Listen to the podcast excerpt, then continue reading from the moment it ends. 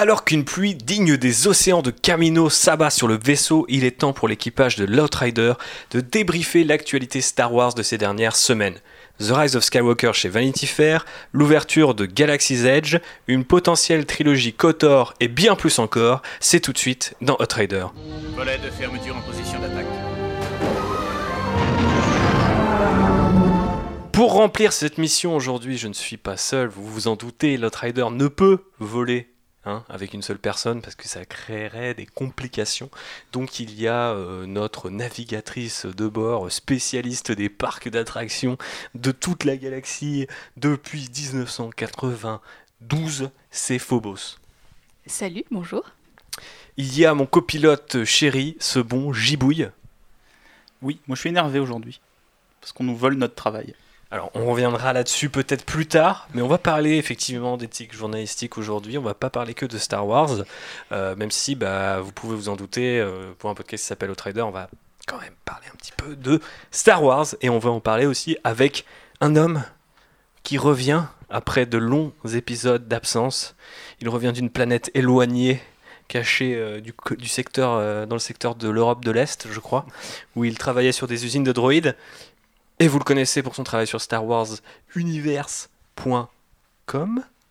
C'est Lane Adrien.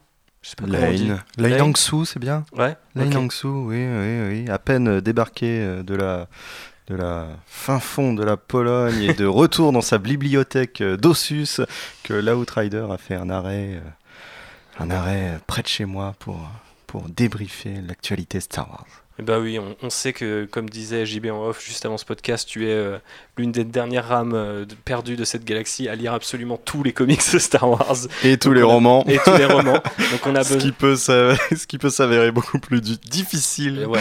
Euh, ça a eu certains effets sur ta santé mentale, mais pour l'instant, on prévient nos éditeurs. Adrien est en forme, il, il est là pour parler avec passion, détermination, mais aussi avec sérénité je lis sur son visage une certaine, une certaine force, avec un F majuscule si vous voyez ce que je veux dire. On va partir dans le vif du sujet tout de suite, mais avant ça, une petite note pour ceux qui ne souhaiteraient rien savoir, et quand je dis rien, c'est absolument rien, pas même nos théories sur le sujet, de Star Wars 9 Rise of the Skywalker. Non, c'est The Rise of Skywalker, j'y arriverai un jour, je vous le promets. Mais bref, si vous n'avez rien envie de savoir de ces nouvel épisode, eh bien vous allez dans la description de ce podcast et il y aura un petit timecode, puisqu'on va commencer par ça, vous poserez juste à skip cette petite euh, euh, eh ben, aparté sur euh, notre avis, sur voilà, des photos, des informations qui ont été révélées par un magazine qui commence par Vanity et qui termine par faire. Vous connaissez, je crois que la tradition demeure maintenant depuis la prélogie, si je dis pas de bêtises, avec la présence de la photographe qu'on appelle Ah ça c'est pour Phobos. Annie Leibovitz. Ok, qui est une photographe assez connue et qui, est très connue. Même très connue. Oui. Toi tu la connais très bien? non, malheureusement. ok. Mais euh, son taf est souvent d'immortaliser euh, chaque épisode, en tout cas numéroté, euh, de Star Wars, avec des espèces de clichés assez look, généralement assez soignés. Alors là, ce qui était intéressant par rapport à The Last Jedi, c'est qu'on était 100% à l'extérieur. Euh, alors que The Last Jedi c'était des essais costumes, enfin c'était peut-être un peu moins joli j'avais trouvé. Là on est de nouveau euh, dans le désert de, Jordanie, de nouveau parce que c'est là où euh, Rogue One a été tourné il me semble, mais pour une autre planète, on, en, va en parler tout de suite. et c'est sympa et on a vu plein de choses. Qu'avez-vous pensé de ces différentes photos? Est-ce qu'il faut que je vous rappelle la mémoire sur, sur quels étaient ces clichés avant de, de, vous lancer dans une petite analyse, un petit débrief? JB.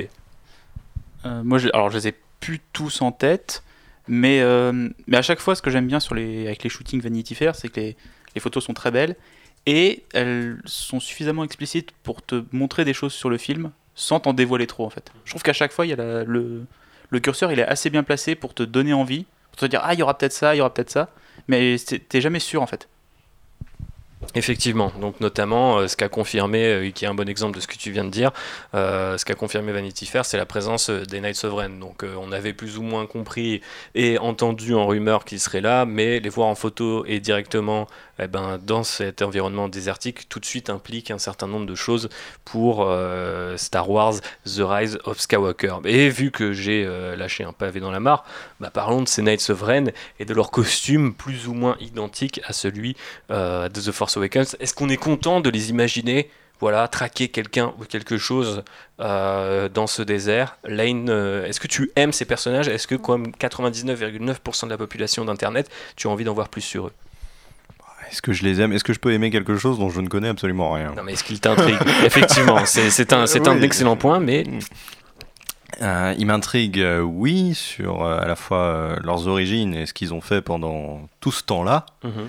Sachant qu'on rappelle, le film se passe un an après The Last Jedi. Voilà. Donc, qu'est-ce qu'ils ont fait juste avant l'épisode 7, pendant l'épisode 7, pendant l'épisode 8, dans ce, dans ce, dans ce dans ce gap entre épisode 8 et épisode 9. Oui, tout cela, tout cela m'intrigue, euh, même si je pense que, que ça sera pas le film qui, qui répondra à, la plupart des questions que je peux avoir à leur sujet. Ok. Phobos contente? Bah oui, contente quand même. C'est des persos euh, qui ont l'air stylés. Alors effectivement, on sait pas grand chose sur eux, mais c'est aussi ce qui fait leur aura, c'est leur petit mystère qui les entoure. Et euh, ouais, j'ai hâte de, les voir en action. Euh, j'imagine euh, justement des scènes d'action assez bien foutues, avec tous ces personnages à gérer. Ça sera peut-être pas évident, évident de bien montrer tout ça à l'écran, mais en tout cas, j'ai hâte de les voir enfin prendre toute la place qu'ils semblent avoir quand même dans cette histoire. Pourquoi pas revoir une scène un peu similaire à, l'attaque contre les gardes prétoriens dans l'épisode 8, Ça mais beau. avec les chevaliers de Rennes. Ouais, mais après, je sais pas si Gigi a la même maîtrise que ce cher euh, Ryan Johnson euh, en termes de bagarre. Ah, il a quand même un peu plus d'expérience et il travaille aussi avec des gens euh, qui sont relativement compétents. il y avait cette rumeur que j'avais moi-même montée en 2015, comme quoi tous les les cascadeurs et cascadeuses ou euh, maîtres euh, arts martiaux euh, qu'ils avaient engagés étaient en fait incarnés le, les Knights of Ren, notamment les mecs de The Red, parce que c'était exactement, je crois, 7 personnes et il y a 7 chevaliers.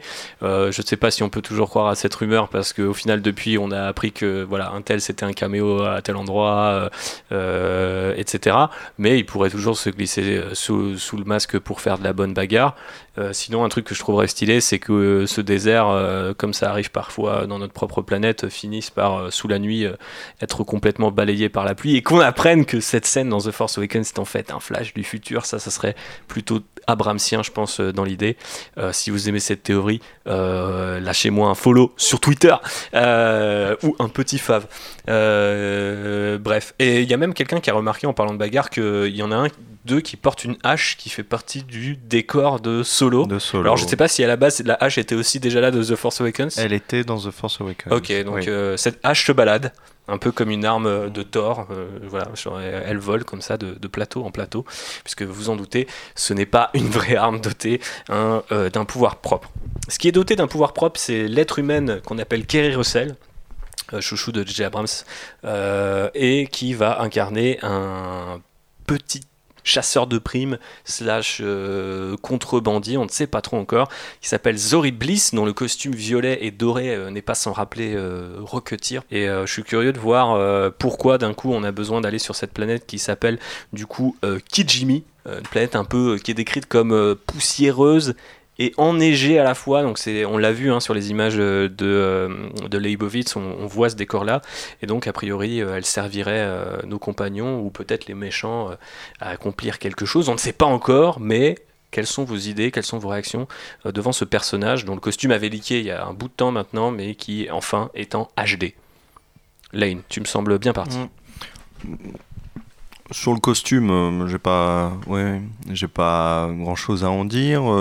On a vraiment une aura chasseur, euh, chasseuse de primes euh, avec, euh, surtout grâce à ce masque qui rappelle un peu le, le, masque des gardes de Dryden ah oui, c'est vrai, dans Solo. après, sur le personnage en lui-même, si on se retrouve avec euh, euh, plus contrebandière que chasseur de primes, je trouve ça un peu dommage parce que euh, on avait donc Han Solo contrebandier épisode 7, on a un peu dans ce, dans, dans ce rôle-là un peu DJ dans l'épisode 8 qui est là un peu pour les aider à, à s'infiltrer, alors que chasseur de primes pour l'instant c'est pas quelque chose qui a été très très très très utilisé depuis le rachat, donc, euh, donc je préférerais peut-être un personnage un peu chasseur de primes. Pourquoi pas payer par le premier ordre pour pourchasser euh, quelques héros avant une prise de conscience et, un retournement contre son employeur. Ah bah tu vois, moi j'aimerais bien voir le contraire, c'est-à-dire que j'aimerais bien voir euh, bah, une chasseuse de primes, mais employée par la résistance. Parce que ça on l'a jamais vu, tu vois. Voir la résistance faire appel à, entre guillemets, à, des, à des prestataires, tu vois, pour des, Ouais, ouais. pour des tâches qu'ils peuvent pas faire eux-mêmes.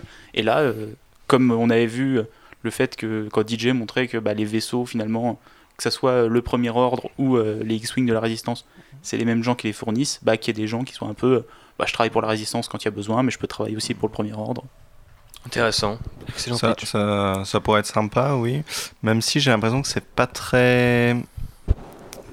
C'est pas vraiment ce qu'on nous montre dans les épisodes numérotés. Dans un Rogue One, ça a été fait. C'était même très bien que ce soit fait. Euh, là, j'aimerais bien. Mais je suis pas sûr que.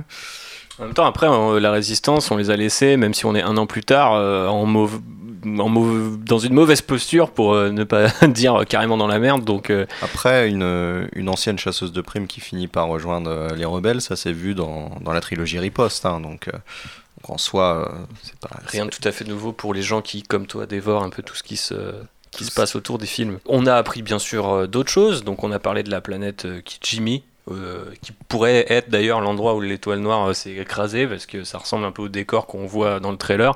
Euh, J'ai du mal à imaginer pourquoi, ou alors c'est une troisième, enfin quatrième étoile noire qui a été conçue puis abandonnée, quelque chose dans ce genre. Ouais, non, j'espère vraiment que, que c'est Endor euh, ou Yavin.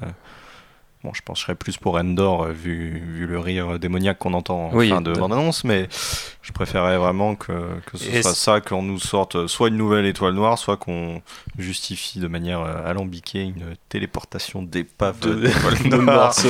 Voilà, Elle a on- traversé la galaxie. Ouais, on a déjà vu ça euh, euh, en Legend. Il y avait un morceau d'étoile noire qui s'était téléporté sur Mon Calamari. Mhm. Ils ont précisé que c'était une planète ou ça peut potentiellement être une lune d'Endor, comme la lune sur laquelle il y a les Ewoks? Ouais, ils disent une planète, mais bon, euh, tu vois bien ce que. Enfin, ils peuvent se permettre, surtout dans un film de J. Abrams, de, de jouer un peu sur la sémantique. Maintenant, ce qui est marrant, c'est qu'on a vu une image quand même de Rey et de Kylo Ren qui s'affrontent sur ce qui, pour moi, ressemble euh, justement au fameux débris de l'étoile noire, ce qui potentiellement euh, paraîtrait Lucasfilm de Disney euh, dans l'idée, puisque euh, c'était l'un des, de- comment dire, des, des Pourrait troisième. pas être le faucon aussi Peut-être, ouais. Mais je pensais plus à l'étoile noire parce que Disney aime bien récupérer des idées pas utilisées par les scripts de Star Wars et il me semble qu'il y a plusieurs scripts de Lucas qui se terminaient pour le premier film euh, entre un, un combat au sabre laser mais sur la surface de l'étoile noire, genre dans l'espace. Donc euh, pourquoi pas un petit Ah. rappel à ça quoi. Après, cette planète au nom que je ne. Kijimi. Voilà, ça pourrait très bien être euh, une autre lune de Yavin ou une autre lune d'Endor. hein. Ouais, ouais, je pense que ça serait peut-être le meilleur moyen de. Pour l'instant, on a un nouveau nom, on capte pas, et puis au final, bon, bah oui, il y a trois lunes ou deux, on s'en fout, quoi. Enfin, je m'attache pas forcément à ce genre de détails, tant que la scène est cool. Euh, en parlant de scène. Il y a aussi euh, Anthony Daniels euh, qui a dit euh, les premiers mots de son perso, comme ça, au calme. Les premiers mots de son perso sont Common Emblem. Alors, je sais pas si les fans du rappeur Common ou qui parle d'un emblème un peu spécifique. Le seul emblème auquel ça me fait penser, bah, c'est celui de la résistance éventuellement la médaille qui a été remise qui a fait dans l'épisode 4 et qui a fait une apparition dans le trailer. Bon, je pense qu'on n'a pas forcément besoin de revenir là-dessus, euh, sauf si quelqu'un a une théorie de ouf. Euh, même si moi je soutiens toujours que C3PO sera plus ou moins au centre euh, du film. Euh, Avec son arc. avec son arc. Euh, Qu'est-ce qu'on a appris d'autre aussi? Ah, on va, se, on va se tourner du côté de, de Phobos, parce qu'elle aime beaucoup euh, le général Hux, et euh, qui est euh, entouré désormais de Il en Richard, faut. de, de Richard E. Grant qui incarne euh, donc euh, un impérial comme euh, son physique le laissait penser euh, depuis euh, l'annonce casting. Euh, L'Adjunct General Pride avec un Y, mais bon, ça reste Général euh, Pride. Donc euh, voilà. Est-ce que c'est le Pride Month Donc euh, je vous propose. euh, Il tu a l'air hyper fun. voilà, je vous propose de, de transformer cette personne en, en- en icône LGBTQ+. Euh, parce qu'il s'habille déjà de manière très swag. Euh, il a une espèce d'écharpe enroulée autour d'un costume impérial. C'est assez Oui. étrange. Ça donne un côté un peu napoléonien que j'aime bien. Je sais pas si vous avez aimé, vous. Euh, non, mais tu sais juste que via notre épisode sur les fanfictions, on sait que n'importe quel personnage se transforme en icône LGBT+ après. Euh, oui, effectivement, euh, son costume est assez intéressant parce qu'on on le voit, euh, Hux derrière a un truc hyper hyper droit et là il a un espèce de drapé. Euh, qui évoque plus ce qu'on peut voir chez les Jedi d'ailleurs euh, que chez l'Empire. Euh, et sinon, bah oui, effectivement, hein, il a une bonne tête de général du First Order euh, bien méchant. Ce qui est intéressant, c'est que du coup, c'est un acteur plus âgé, alors que jusqu'ici, bah, on avait plutôt vu euh, un- voilà, Hux, Kylo, voire même d'autres généraux qui faisaient parfois très jeunes. Et euh, là, on se retrouve avec une figure d'autorité C'était quand même déjà plus hyper âgée. Quoi. cool dans The Last Jedi, justement, le, le début où tu as l'amiral du. euh, du- C'est ça, l'amiral Kennedy du, du Dreadnought qui est un peu en mode genre non, mais je je vais pas prendre des ordres de, Hux, donc si on a ce genre de dynamique. euh, c'est peut-être aussi, euh, ça peut-être entre euh, donné l'idée à, Abrams et euh, d'avoir ce personnage-là. En tout cas, ça peut créer une bonne dynamique et j'imagine que Hux aura besoin d'alliés s'il a envie d'emmerder un petit peu ce bon Kylo Ren. Et euh, pour terminer, quand même, gros morceau, donc on parlait du, désert tout à l'heure euh, de Jordanie. Euh, donc on sait qu'on aura une nouvelle planète désertique après que beaucoup de gens aient supposé un retour sur Tatooine ou Jakku, qui s'appelle donc Pasana, avec deux A pour le deuxième A. donc il y a en total 4 A dans cette planète. Et euh, pour faire simple, eh bien, les habitants de Pasana s'appellent les Akiaki. Euh, Avec deux A. avec euh, deux A. Donc, et euh, ce sont des espèces de créatures dansantes qu'on a vues un petit peu à la célébration, qui ont l'air d'avoir des costumes assez colorés. Euh, moi, ce que ça m'inspire, euh, bah déjà, je suis content qu'on revienne pas forcément sur une planète. Après, je trouve ça qu'on connaisse. Par contre, je trouve ça assez curieux qu'il y ait autant de planètes désertiques dans l'univers de Star Wars. Euh, maintenant, il y a aussi, je pense, un symbole typiquement J.J. Abrams. C'est on va boucler les neuf films. Star Wars s'est commencé sur une planète de désert. Ça s'achèvera sans doute sur une planète de- désertique. Et euh, ça serait pour la première fois, du coup, un final sur une planète désertique. Parce que même Rogue One, au final, ça se passait plutôt euh, au milieu du film et pas à la fin.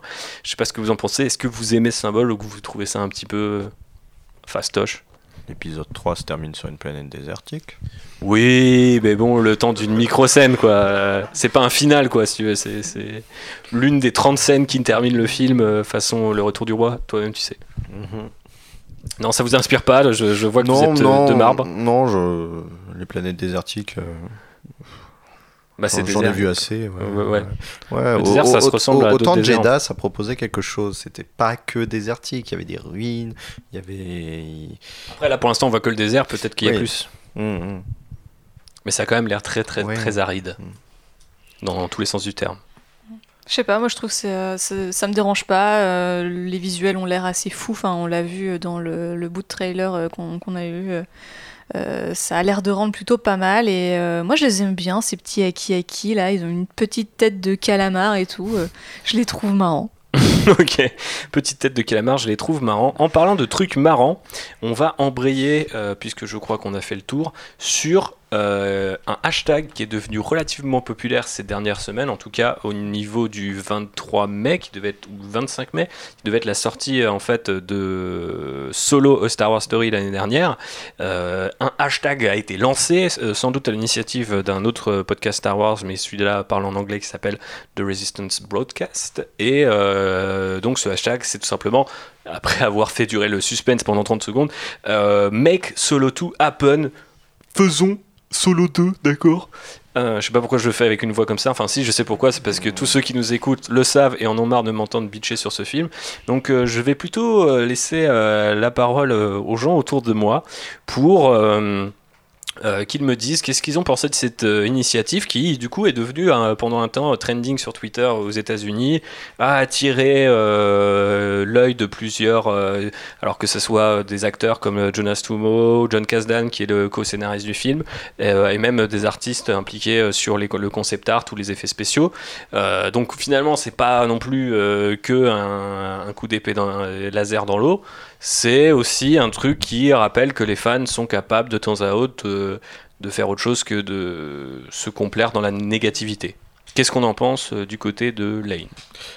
Bah, si toute l'équipe euh, du film a envie de le faire, bah, ils lancent un litchi et, et ils le font, quoi. Euh, après, euh, faudrait qu'il y ait une histoire à raconter, quoi, pas comme dans le premier.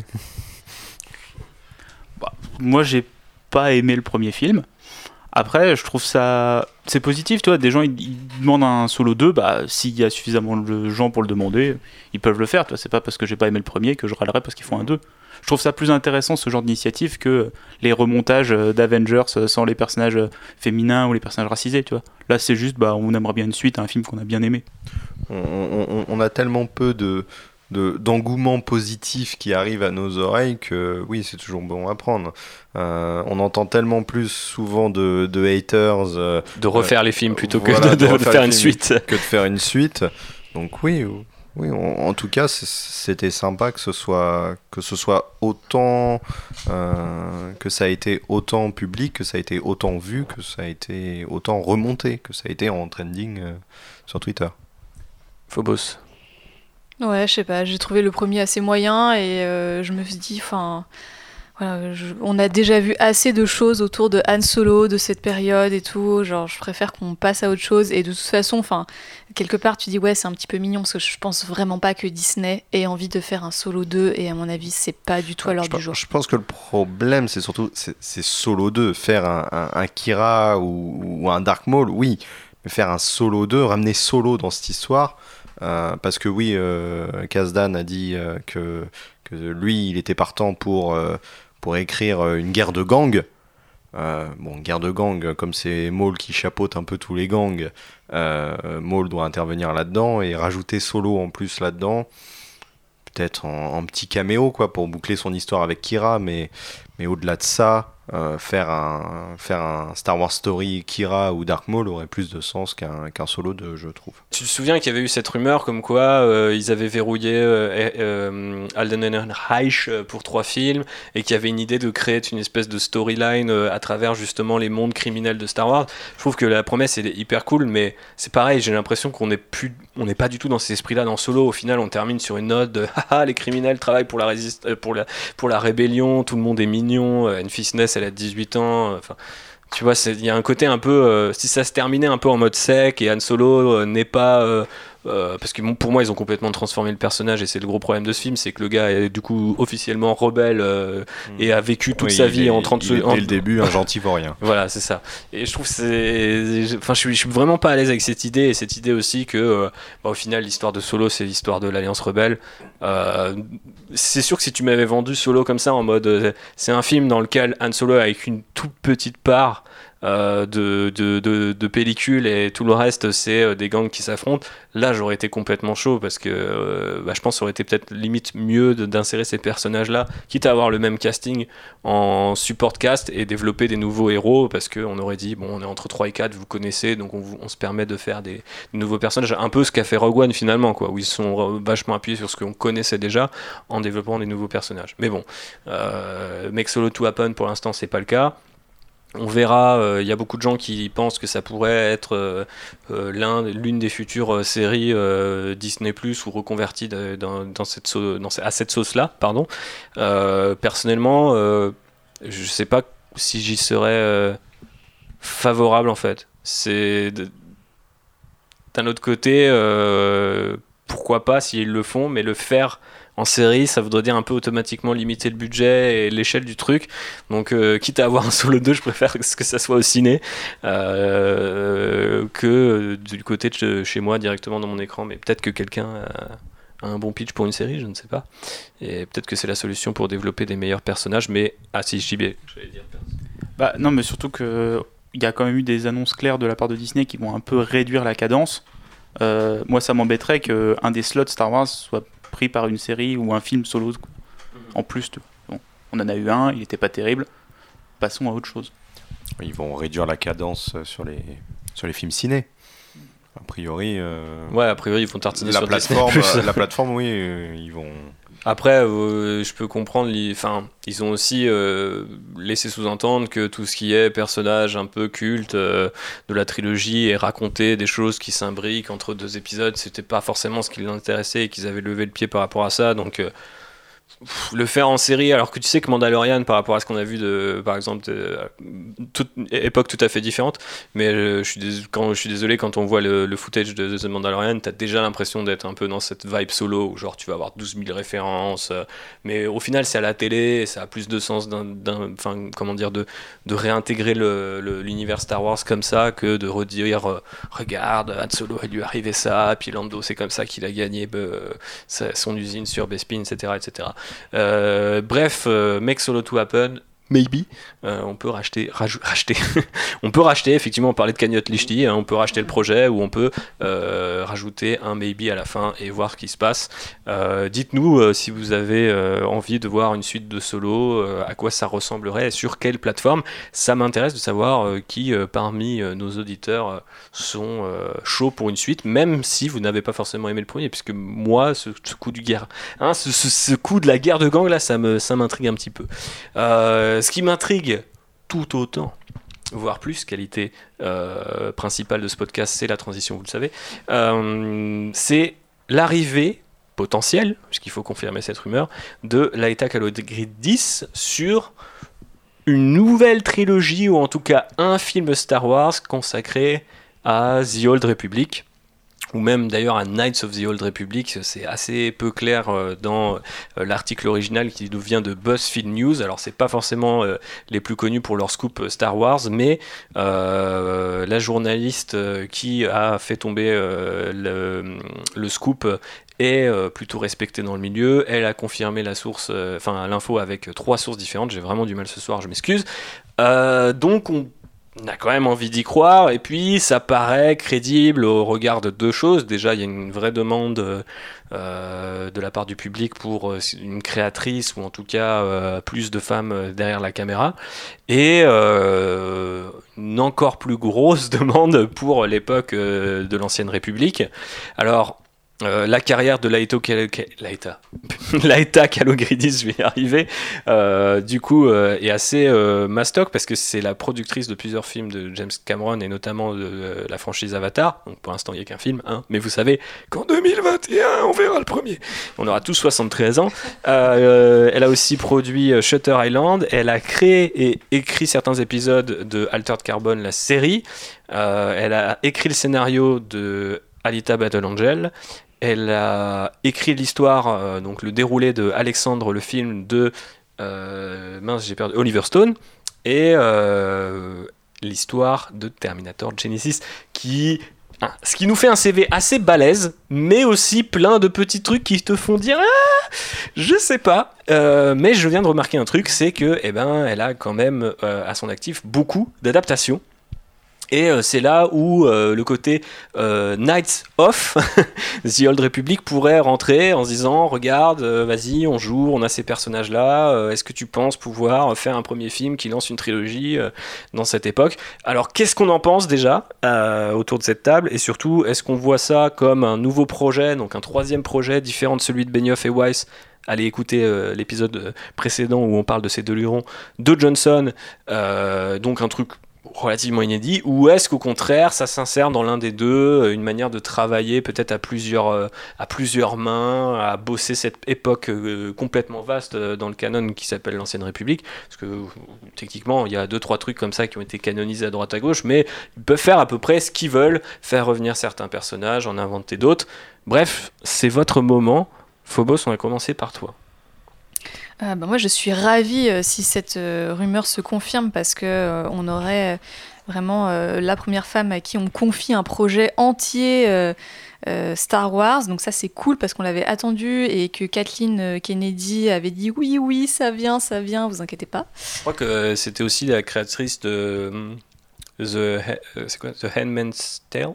Handmaid's Tale The Ha- Handmaid's Tales. Très difficile à prononcer. Ouais, mais j'ai, pas regardé la série, mais je crois qu'elle avait confirmé qu'elle avait euh, des rendez-vous réguliers avec Lucasfilm, et du coup les gens avaient supposé qu'elle travaillerait sur l'une des séries, mais on sait qu'elle travaille pas sur Mandalorian, donc peut-être aussi c'est une des nanas impliquées. Mais en tout cas, c'est euh, la première femme, si elle écrit un Star Wars, qui écrirait depuis euh, le premier scénario de l'Empire contre-attaque qui avait été signé par la romancière Leigh Brackett. Bref. Mais du coup, est-ce qu'on sait exactement le rôle qu'elle pourrait occuper? Scénariste euh, ouais, scénariste. prod, là, c'est, euh, là, c'est scénariste. ouais. Ok.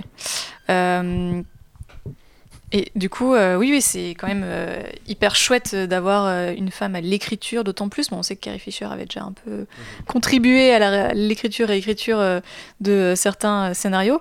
Mais voilà, un peu comme on, on l'expliquait dans le précédent podcast, c'est quand même une nana qui a un CV hyper solide pour le milieu. Et je pense qu'en termes de décision business aussi, voilà, ça montre que elle peut délivrer, qu'elle a l'habitude des grosses prods, qu'elle a l'habitude de la SF aussi. Euh, tout en ayant Ouais. le côté un peu péplum épique de Alexandre. Donc, pour moi, ça ne peut que très bien coller euh, à l'époque euh, de The Old Republic. Si tu regardes le CV, c'est vrai qu'il y a un, un bout de Benioff et il y a quand même un bout de Wise. Quoi. Il y a un mec qui a travaillé que sur de la SF, il y a un mec qui a travaillé sur, des, sur un gros péplum. Euh, bon, bref. Euh, Lane, toi de ton côté, qu'est-ce que tu en penses Moi, je vais plutôt parler euh, de la période et de ce qu'elle implique. Euh, J'estime que c'est très bien d'aller euh, dans l'ancienne République. Ça permettrait de faire des choses, euh, on va dire, beaucoup plus, euh, disons, galactiques. Euh, moi, on me dit The Old Republic, j'imagine déjà des hordes de Jedi affronter des hordes de Sith. Ouais, Clairement, ça ouvre le champ des possibles. quoi. Voilà, je, je, je me revois plus avec une, une grosse guerre à la guerre des clones pour, pour citer quelque chose qu'on a vu en, temps- en- dans des films Star Wars qu'une guerre euh, très intimiste à la euh, résistance contre Premier Ordre. Euh, qui est, à mon sens, quelque chose qui me, qui est pour moi quelque chose qui me manque beaucoup dans cette nouvelle trilogie, épisode 7, 8, 9. C'est quelque chose de grandiose. Là, on a à chaque fois deux vaisseaux qui affrontent trois, quatre vaisseaux. Hum, donc, j'est- donc, je pense que dans cette, que dans cette période, on pourrait avoir quelque chose, euh, quelque chose euh, de, de pharaonique, Massif. de massique. Euh, par contre, aller reprendre le scénario de Kotor, le jeu vidéo, là j'ai envie de dire non parce que on voit à l'écran euh, apparaître euh, une Bastilla et, et un Revan et, et nous qui avons joué au jeu, ben, on sait tout de suite euh, quelle va être la révélation Ouais. à un moment dans le film. Donc voilà, donc s'en inspirer, faire, faire réapparaître un Revan, un peu comme euh, le grand amiral Thrawn euh, qui est réapparu dans Rebels. D'accord, très bien. En plus, euh, Revan, il y a énormément de choses à faire avec un personnage. Mais de là à reprendre, euh, à, en, ren- à en faire le héros et à reprendre son histoire telle qu'elle est dans le jeu vidéo, euh, moi, ça me, ça me dérangerait. Ça me dérangerait de C'est faire une décision, euh. C'est une décision qu'ils vont devoir prendre à un moment parce Mm. que s'ils s'aventurent dans cette. euh, Enfin, je sais pas s'ils vont l'annoncer avant Star Wars 9, mais il y a forcément un moment, ils vont devoir se dire ça se passe à tel moment Mm. et il va falloir définir parce qu'ils savent très bien s'ils disent The Old Republic, Mm. euh, les gens ont les jeux surtout en tête quoi. Mm. Et, euh, ou certains. Kathleen comics. Kennedy l'a dit, c'est une période qu'ils envisagent, voire même plus qu'envisager, ça revient très régulièrement, mais elle l'a dit, euh, ils veulent bien le faire. Mhm. Voilà. Et donc, euh, et donc euh, est-ce que c'est ça le film qui arrive, enfin, le film qui arrivera en 2020 2022. 2022, est-ce que ça sera le premier de quelque chose qui se passe dans l'ancienne République? Je pense que d'ici 2022, ils auront le temps de bien faire. Mm. Ils Ah. auront eu plus de temps que lorsqu'ils ont fait l'épisode 7. C'est sûr. Et puis, euh, comme je disais, euh, si c'est euh, parce que po- potentiellement l'idée aussi, c'est peut-être qu'elle développe quelque chose qui sera pas forcément utilisé tel quel. Donc, il y a peut-être aussi cette idée de travailler en groupe sur cette époque-là, de confronter certaines visions pour réussir à définir quelque chose entre l'adaptation pure et euh, la roue libre totale. Parce que euh, typiquement, je vois bien Ryan Johnson inventer tout un nouveau Star Wars. euh, ou même des, Weiss et Benioff aussi, mais il y a un moment où il faut quand même qu'il fixe un certain nombre de règles, et c'est là où un, un profil comme celui de Calogreddy, je pense, peut intervenir. JB. Bah, euh, je suis complètement d'accord avec toi. Je pense qu'en fait, euh, c'est plus une, euh, une remise à plat du, canon de Star Wars, en fait. De fixer un peu des, événements clés sur lesquels les prochains scénaristes vont pouvoir travailler et vont pouvoir créer quelque chose. Je vois pas une adaptation toute bête de Kotor et refaire euh, Revan et Malak parce que l'intérêt c'était un intérêt en termes de jeu vidéo parce que c'est un twist qui marchait sur du jeu vidéo le voir dans du ciné ou même dans du comics, je suis pas sûr que ça fonctionne de la même manière. Surtout qu'en plus, tous les gens qui ont joué au jeu connaissent, les gens le savent, savent comment ça raconter, comment ça se passe. Je vois pas l'intérêt d'adapter ça tel quel. Mais après, je pense que c'est une bonne chose, c'est un bon appel du pied aux fans de l'ancien univers étendu, en disant vous inquiétez pas, on vous a, on vous a pas oublié, on, euh, on, on réfléchit à cette période, ça fait longtemps qu'ils le disent, là ça y est, on commence à avoir des choses concrètes. Il y a aussi bah, le fait que ce soit la première fan, femme euh, vraiment scénariste, donc ça euh, parle aussi, on va dire, aux fans progressistes et aux anciens fans. Je trouve que c'est une bonne décision. Après, je trouve ça dommage que ça n'a pas été officialisé et que ça tombe avec une rumeur et un leak. euh, voilà. Après, bon, on a la D23, on a un certain nombre d'événements qui arrivent aussi. Je sais pas s'ils vont communiquer euh, sur l'avenir de Star Wars avant que Star Wars 9 euh, arrive. Je pense que ce serait pas forcément le meilleur move. Après, ils avaient, ils nous avaient quand même donné tort en annonçant une trilogie par Ian Johnson qui avait rien à voir avec The Last Jedi euh, avant que The Last Jedi sorte. Donc on n'est jamais à l'abri d'une surprise, mais c'est vrai que maintenant on va quand même avoir un certain nombre d'événements où il va falloir faire un peu de storytelling, euh, ce, que, ce, que, fait pas trop Lucasfilm ces derniers temps hein, dans, les dans les pardon les Star Wars Celebration où généralement ça va, être les acteurs deux trois questions aller vite fait orienter et on dit le moins possible. Là il va falloir quand même vendre aux gens que Star Wars maintenant c'est telle région ou telle époque ou tel truc. Et mine de rien il y a du boulot. C'est peut-être aussi pour ça qu'il y a différents profils qui sont engagés et qui travaillent peut-être sur la même chose. Euh, ce serait pas étonnant comme ils avaient fait de manière visuelle pour The Force Awakens, imaginer ce qui se passe après. Euh, ils avaient fait venir plein de concept artistes. On peut imaginer la même chose avec des auteurs en disant voilà, vous avez votre, euh, votre euh, pool de scénaristes, votre idée c'est l'ancienne République et vous me travaillez ça et que le meilleur gagne ou on va mélanger les meilleurs trucs. Bref, revenons un petit peu à une échelle plus euh, petite. Dans le monde euh, corporate et marketing, on parle de trucs scalables.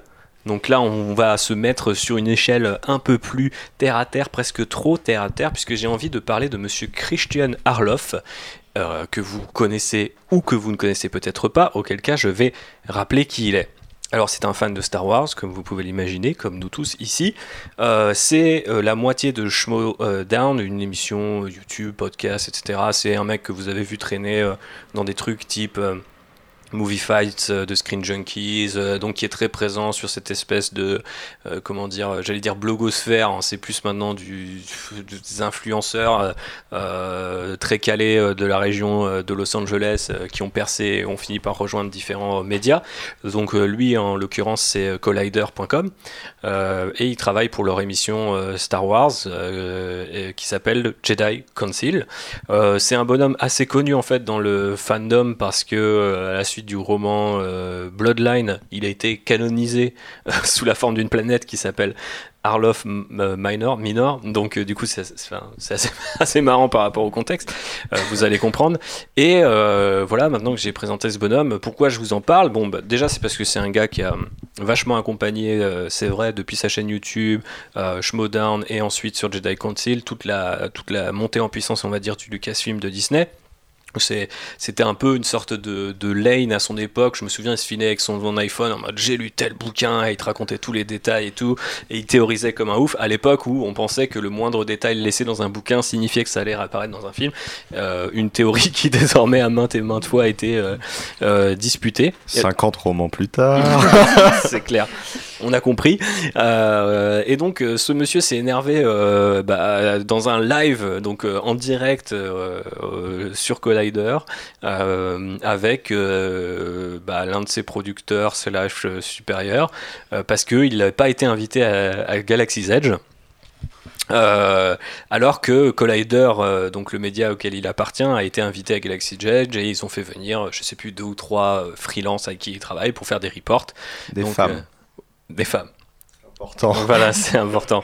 Donc, ça crée une espèce de shitstorm qui est assez typique, en fait, je trouve, des shitstorms Twitter et euh, des shitstorms euh, Twitter de qui concerne des fandoms. C'est pour ça que je voulais en parler. En plus, je trouve que c'est pas mal pour un épisode news parce qu'on va peut-être au-delà des simples faits on discute, on a une conversation. Donc, je vous incite d'ailleurs à avoir cette conversation euh, sur nos réseaux ou entre vous, si vous voulez vous insulter. Enfin, non, faites ça, faites ça dans, le, dans le calme et, la tranquillité. Mais donc, euh, pourquoi ça a attiré euh, mon attention? C'est parce que, comme je disais, c'est un peu typique de généralement ce qui se passe ces, derniers mois, là peut-être même années, c'est qu'un bonhomme va dire un truc, va s'énerver, tout le monde va donner son avis et en fait on se retrouve en fait euh, quelque part entre deux extrêmes. Donc il y a une extrême qui dit euh, ouais donc ça c'est typiquement euh, le mâle blanc, cis hétéro privilégié qui chouine parce qu'il n'a pas été invité alors qu'il y a des milliers de gens qui voudraient avoir sa place, nanana. Je peux entendre. Et de l'autre côté, il y a aussi un truc qui est quand même assez intéressant et qu'il faudra discuter parce qu'il y a aussi plein de mecs qui le défendent. euh, Et bon, ça, c'est un petit peu. euh, bah, déjà, défendre quelqu'un qui s'engueule avec ses collègues en direct en live, c'est pas forcément le meilleur choix. Mais euh, au-delà de ça, c'est vrai qu'il révèle un truc super intéressant. Il y a une phrase qui dit, en s'énervant, il dit Ça fait 5 ans que je me casse le cul à être fan.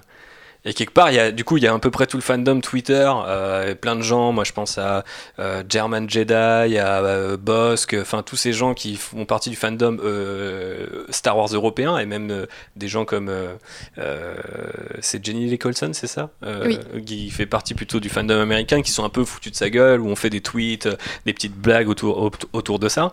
Mais il révèle quand même un truc assez intéressant, c'est ce rapport chelou qu'on a en fait avec euh, l'œuvre dont on est fan. C'est-à-dire que c'est- presque immonde, tu vois, de dire je me casse le cul à être fan depuis 5 ans. C'est genre, bah, soit t'es fan d'un truc et t'es fan d'un truc, tu peux rien y faire, ou soit limite tu, tu travailles un truc pendant 5 ans, mais tu peux pas te forcer à être fan pendant 5 ans. Enfin, ça révèle quelque chose d'assez bizarre. Et en même temps, moi j'ai envie de dire, euh, pour avoir exercé ce métier pendant 3 ans, et JB euh, aussi a, sa vision des choses euh, là-dessus, j'imagine, c'est qu'on a une relation hyper complexe avec les, comment dire, les détenteurs de licence, les gens qui nous invitent. On sait très bien que c'est beaucoup plus pernicieux qu'un simple article publié rédac et que ça va très très loin. Alors on l'a vu dans le jeu, si vous intéressez la presse jeux vidéo par exemple, mais c'est aussi le cas avec Disney et où il y a beaucoup de gens qui considèrent, et c'est là où en fait où que où ce genre d'événement ne rassemble finalement que des extrêmes, c'est que bah, les gens vont dire ah il a avoué qu'il est à la solde de Disney euh, parce qu'à un moment il s'énerve et il dit ouais euh, ça fait 5 ans que j'entends que je suis à la solde de Disney alors que je suis pas invité. Euh, ah bah vous savez quoi? Ouais c'est vrai je suis à la solde de Disney mais regardez j'ai pas été invité quand même. Donc ça brouille complètement les pistes et les gens n'y voient plus clair et trouvent juste ce gars assez minable. Moi je trouve que son attitude est assez minable mais qu'il révèle quand même un truc par rapport euh, au fandom quoi. C'est compliqué aujourd'hui d'entretenir une relation à peu près saine et j'allais dire objectif c'est pas le terme que je cherche mais critique en fait. Il y a beaucoup de gens qui ont considéré ah bah t'as as dit euh, du mal de Kathleen Kennedy par rapport à sa gestion de solo donc ils t'ont pas invité. Enfin c'est pas c'est pas c'est sans doute pas aussi automatique que ça. Et d'un autre côté si on peut plus dire du mal de quelqu'un quand euh, une prod est foirée euh, c'est pareil. Maintenant on est fan mais dans, dans, un côté presque abruti du, du fandom qui de toute façon consomme, consomme, consomme et se pose pas de questions. Après cette longue introduction, mais qui je pense était nécessaire pour lancer le débat, j'ai envie de vous euh, donner la parole, donc je passe mon sabre laser vert à JB. Euh, ouais, c'est une très très large question en fait. Ça- ça, ça mériterait même un, un podcast euh, à part entière. Après, s'énerver en live et se plaindre d'une décision managériale, c'est jamais une bonne idée. De, de laver son linge sale en public, c'est jamais une bonne idée. Surtout sur des cas où tu as un fandom euh, ultra militant ou, ultra toxique, tu as, beaucoup d'extrêmes dans le, dans le fandom qui s'expriment sur Internet, donc forcément, bah, ça va partir euh, bah, dans les extrêmes. Je, peux renvoyer sur ça sur une, vidéo de Vox qui est hyper intéressante, qui explique comment euh, en fait nos opinions sont de plus en plus tranchées sur les réseaux sociaux et qu'en fait plus personne n'est modéré parce qu'en fait ça n'a pas d'intérêt d'être modéré sur les réseaux sociaux. C'est une vidéo très intéressante. Après, je, je sais pas, il, se plaint, bah il se plaint, tu vois. Il est pas content de pas avoir été invité, bah tant pis pour lui ou tant pis pour ses patrons qui l'ont pas envoyé alors que lui pensait qu'il il était légitime pour être envoyé. Je ne sais pas qui a été envoyé à sa place. Si tu me dis c'est c'est des gens en externe, effectivement, tu peux mal le prendre quand tu es dans une boîte, que tu bosses sur un sujet tel qu'il soit pendant euh, X années, et qu'au final on fait appel à un freelance au moment où tu as le truc qui est un peu euh, une récompense, tu vois, parce qu'elle est à la Galaxy's Edge, même si c'est pour faire un papier dessus, il va quand même se faire plaisir, tu vois. Et après, le, le rapport avec euh, bah, les éditeurs et tout ça, on- nous on l'a vécu quand on était chez Arts.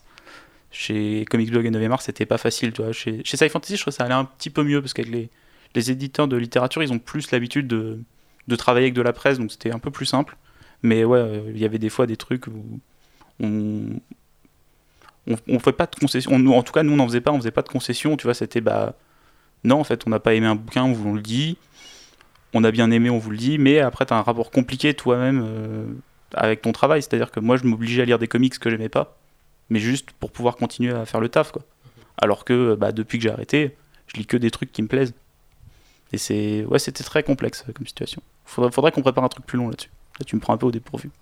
Non, bah si ça vous intéresse, dites-le nous en commentaire ou quelque part et on invitera euh, les gens comme Lane qui lisent tout et qui du coup se doivent d'être critiques aussi. Ouais, bah, bah, je lis absolument tout et surtout euh, on a des partenariats avec certains éditeurs qui nous envoient certaines choses et plus d'une fois, bon c'était dit sur le ton de la blague, mais euh, plus d'une fois j'ai eu euh, euh, un ou une attachée de presse, oh mais de toute manière, euh, toi t'aimes jamais rien ou c'est plus la peine que je t'envoie les SP, euh, ce genre de choses, ça, ça- ça m'est déjà arrivé. Bon, Des c'était phrases toujours- c'était- bien toutes prêtes mais dans un côté un peu passif-agressif. euh. Voilà, c'était c'était vraiment dit sur le ton de la blague. Euh, récemment, j'ai fait une conférence où j'ai revu un peu toute la, la littérature Star Wars et, euh, et j'ai demandé à l'attaché de presse de venir assister à la conférence et j'ai eu droit à, comme réponse euh, Ah, mais non, euh, de toute manière, tu dis qu'il y a tout qui est nul. euh, si tu le redis, je t'envoie plus rien.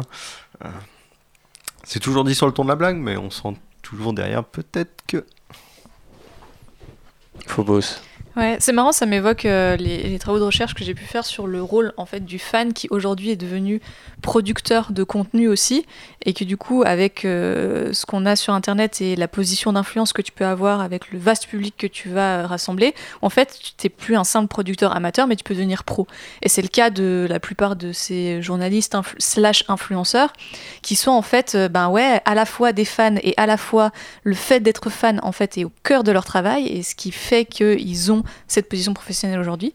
Et c'est là en fait où je pense tu as une espèce de dissonance cognitive en fait où pour lui bah ouais être fan c'est un travail parce qu'effectivement il produit des choses autour de euh, cette fan attitude et euh, c'est pour ça qu'il arrive à s'énerver là-dessus. Après je pense qu'il y a aussi euh, un phénomène effectivement euh, d'entitlement euh, où euh, ce monsieur est peut-être euh, très sûrement très privilégié et se dit que euh, voilà c'est pas cool qu'on ait envoyé d'autres gens à côté euh.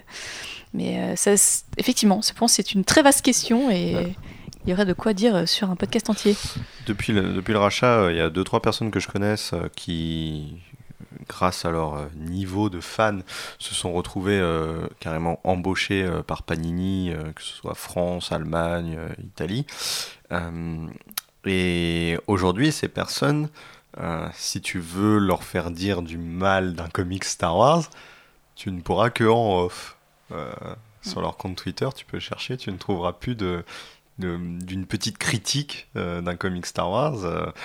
Aujourd'hui, ils travaillent pour Star Wars, donc bah t'as aussi une réserve professionnelle enfin moi je peux pas critiquer ma boîte ou les activités de ma boîte directement sur mes réseaux sociaux tu vois enfin peu importe je pense ton métier aujourd'hui Mais il y a non, un mais rapport justement, le, complexe. le, le- le- c'est- c'est c'est plus une passion, c'est un métier. Ah ben, Il y a une évolution du- là la par rapport aux médias. pense, euh, ouais. Mais du coup, on, tu comprends pas vraiment pourquoi. Enfin, moi, moi, je me sentais un peu mal pour lui parce que euh, d'un côté, j'ai vécu des situations comme ça, euh, pas dans le rôle de Christian Arloff, mais des, relations un petit peu complexes comme ça au travail, etc. Et ce genre d'élément euh, est franchement pas agréable à gérer pour les gens qui travaillent avec eux, pour les gens qui travaillent en dessous d'eux ou au-dessus d'eux, parce que malheureusement, il y a toujours aussi une logique de pouvoir et de, de titre, comme tu disais, Constance. Mais il y a aussi ce côté, les gens sont foutus de sa gueule parce que le mec dit je me casse le cul à être fan. Mais moi je comprends en fait cette, cette idée-là quoi. Être fan aujourd'hui, enfin si, enfin je, me tourne vers Lane parce que et je l'ai aussi invité pour ça, c'est que je sais qu'il dévore tous ces trucs et qu'il va en faire des critiques et qu'il va remettre ça en contexte c'est un effort qui est tel que on peut plus vraiment appeler ça juste une passion et en plus on est totalement en, en l'occurrence dans Star Wars peut-être un peu moins que certaines franchises parce que par exemple si t'es fan de Marvel enfin tu peux pas suivre mais euh, Star Wars si tu lis tout c'est quand même déjà assez de temps investi pour que ça devienne un boulot à part entière et limite euh, un travail de recherche en fait Euh, c'est d'ailleurs pour ça qu'il y a que vous y a- qui spottez des, des, des erreurs de canon et pas les gens qui travaillent sur Star Wars parce que eux n'ont pas ce temps-là en fait Il y a, il y a des jours, euh, quand, quand on reçoit pas euh, l'œuvre en avance, je, peux, je peux me retrouver à devoir lire un roman en 48 heures. Et, et justement, ça devient, ça devient laborieux parce que même moi, euh, après avoir fini ce roman, tu me poses une question sur le roman, ah, une fois que j'ai fini la critique, je m'en souviens plus. hein. Dévorer un livre en 48 heures, tu le retiens pas. Et, euh, et donc, bah, je, je- je ne profite pas de l'œuvre, je ne profite pas de Star Wars, je ne profite pas de ma passion quand je fais ça. Bah, c'est toute la, la question et effectivement, vu que j'ai encore envie d'en parler, il faudrait peut-être qu'on fasse un podcast euh, sur ça. Euh, suite aux réactions euh, assez houleuses des fans l'année dernière, notamment sur le harcèlement de Kelly Marie Tran, j'avais vraiment envie de faire un épisode sur les fans de Star Wars, mais qui aurait été plutôt, en l'occurrence, une sorte de, de, de j'accuse long de deux heures, donc c'était pas forcément super productif. Mais si le sujet vous intéresse, on essaiera voilà, de réunir un petit peu les gens qui justement sont. parce que maintenant, chaque média, en tout cas aux États-Unis, là où ils sont assez gros pour vivre, a son podcast slash rubrique slash chronique autour de Star Wars. Donc il y a énormément de gens qui ont créé justement par rapport à toute la production qu'a mis en place Lucasfilm, des posts rien que pour ça. Donc on peut aussi comprendre ce bon Christian Arloff, même s'il y a eu beaucoup de négativité dans toute cette histoire. Bon, au final, ça n'a pas plus été une shitstorm que ça, parce que c'est les gens euh, du fandom Star Wars euh, qui s'en sont emparés, et puis bah, il a fait une nouvelle émission depuis euh, où il est très positif et il parle finalement des- de Galaxy's Edge euh, par rapport à ce qu'ont écrit les gens. Donc euh, bon, là aussi du coup on peut y voir une grosse hypocrisie, mais bref. Revenons sur Batou avec un autre hashtag. C'est le moment Phobos. Donc Galaxy's Edge, c'est quand même la grosse news de ces euh, dernières semaines dans le fandom Star Wars, puisque euh, la première version du parc a été inaugurée en grande pompe euh, vendredi 31 mai, avec une petite cérémonie d'ouverture qui a quand même rassemblé la crème du staff Star Wars, puisque bon, bien sûr, on avait Bob Iger, CEO de Disney, qui était là, entouré de Harrison Ford, qui euh, habituellement euh, déteste un petit peu euh, ce genre euh, d'event public, mais il était là. Il était- Ainsi, Il était bien chargé. hein. J'ai maté des vidéos, il, il lui avait donné euh, le, le- le bon lait bleu qu'il fallait quoi. Il était bien en forme. Brandy Corellia. C'est ça. il était accompagné de George Lucas, euh, qui euh, aime pas trop non plus ce genre euh, de- d'occasion, mais qui était là. Euh, et puis on avait Mark Hamill et Billy D. Williams, donc un panel quand même 100% masculin pour inaugurer Galaxy's Edge. Et Qui puis, se passe dans la nouvelle trilogie par ailleurs. Oui, tout à fait. Où, où ces personnages sont, mais sont les vieux en fait. Voilà, donc on n'avait pas du tout morts. d'acteur euh, de, Ils sont morts. de la George Lucas n'est pas un personnage de la nouvelle trilogie, pas encore. en. Euh, oui, on n'avait personne du coup euh, de, la nouvelle génération euh, d'acteurs qui était là, mais qu'à cela ne tienne, ça s'est quand même très bien passé. Et du coup, le vendredi, vendredi euh, 31 mai, donc le parc a ouvert ses portes aux chanceux visiteurs qui avaient pu avoir une réservation, puisque de façon à gérer la foule qui, vous en doutez, aurait été absolument monstrueuse sinon, eh bien Disney avait mis en place un système de réservation et vous ne pouviez rester que 4 heures sur place et ce système sera en place durant tout le premier mois d'ouverture peut-être plus, car a priori euh, ça a été pour le coup un succès, euh, très bien géré, il n'y a pas eu de mouvement de foule monstrueux, de queue de 12h30 pour rentrer dans le land. On a un petit bracelet avec un GPS pour dire euh, lui il est là, ça fait plus de 4 heures Alors il y avait des, vienne chercher. des petits bracelets de couleur et donc au bout de 4 heures, eh bien, dès qu'un cast member voyait la couleur qui devait partir, eh bien, on vous demandait poliment de quitter le land.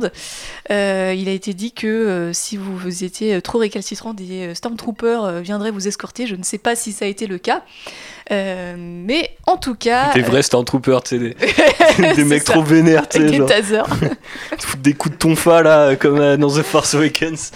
Ils sortent vite fait. Manu Militari. Mano. C'est ça. Euh, et donc, euh, alors il faut savoir que le parc était ouvert euh, déjà depuis une dizaine de jours pour les cast members, donc ce sont les employés du parc, et pour la presse bien sûr, qui a pu euh, venir faire les premiers reports. Et jusqu'ici, eh bien, Sauf euh, le monsieur dont on a parlé avant. voilà, effectivement. Alors bien sûr, il y avait quelques guests de qualité pour la cérémonie d'inauguration et euh, les jours un peu VIP. Euh, donc il y avait Brie Larson, euh, il y avait- je crois qu'il y avait d'autres gens de chez Marvel globalement. Euh, il y avait ces chers Benioff et Weiss qui étaient en petit voyage scolaire euh, sur Batuu. Euh, et C'était globalement, venu se boire la gueule après euh, la saison ça. 8. on, on sait où ils étaient, ils étaient planqués dans la cantina. Euh, et globalement, bien sûr, les premiers retours sont assez dithyrambiques.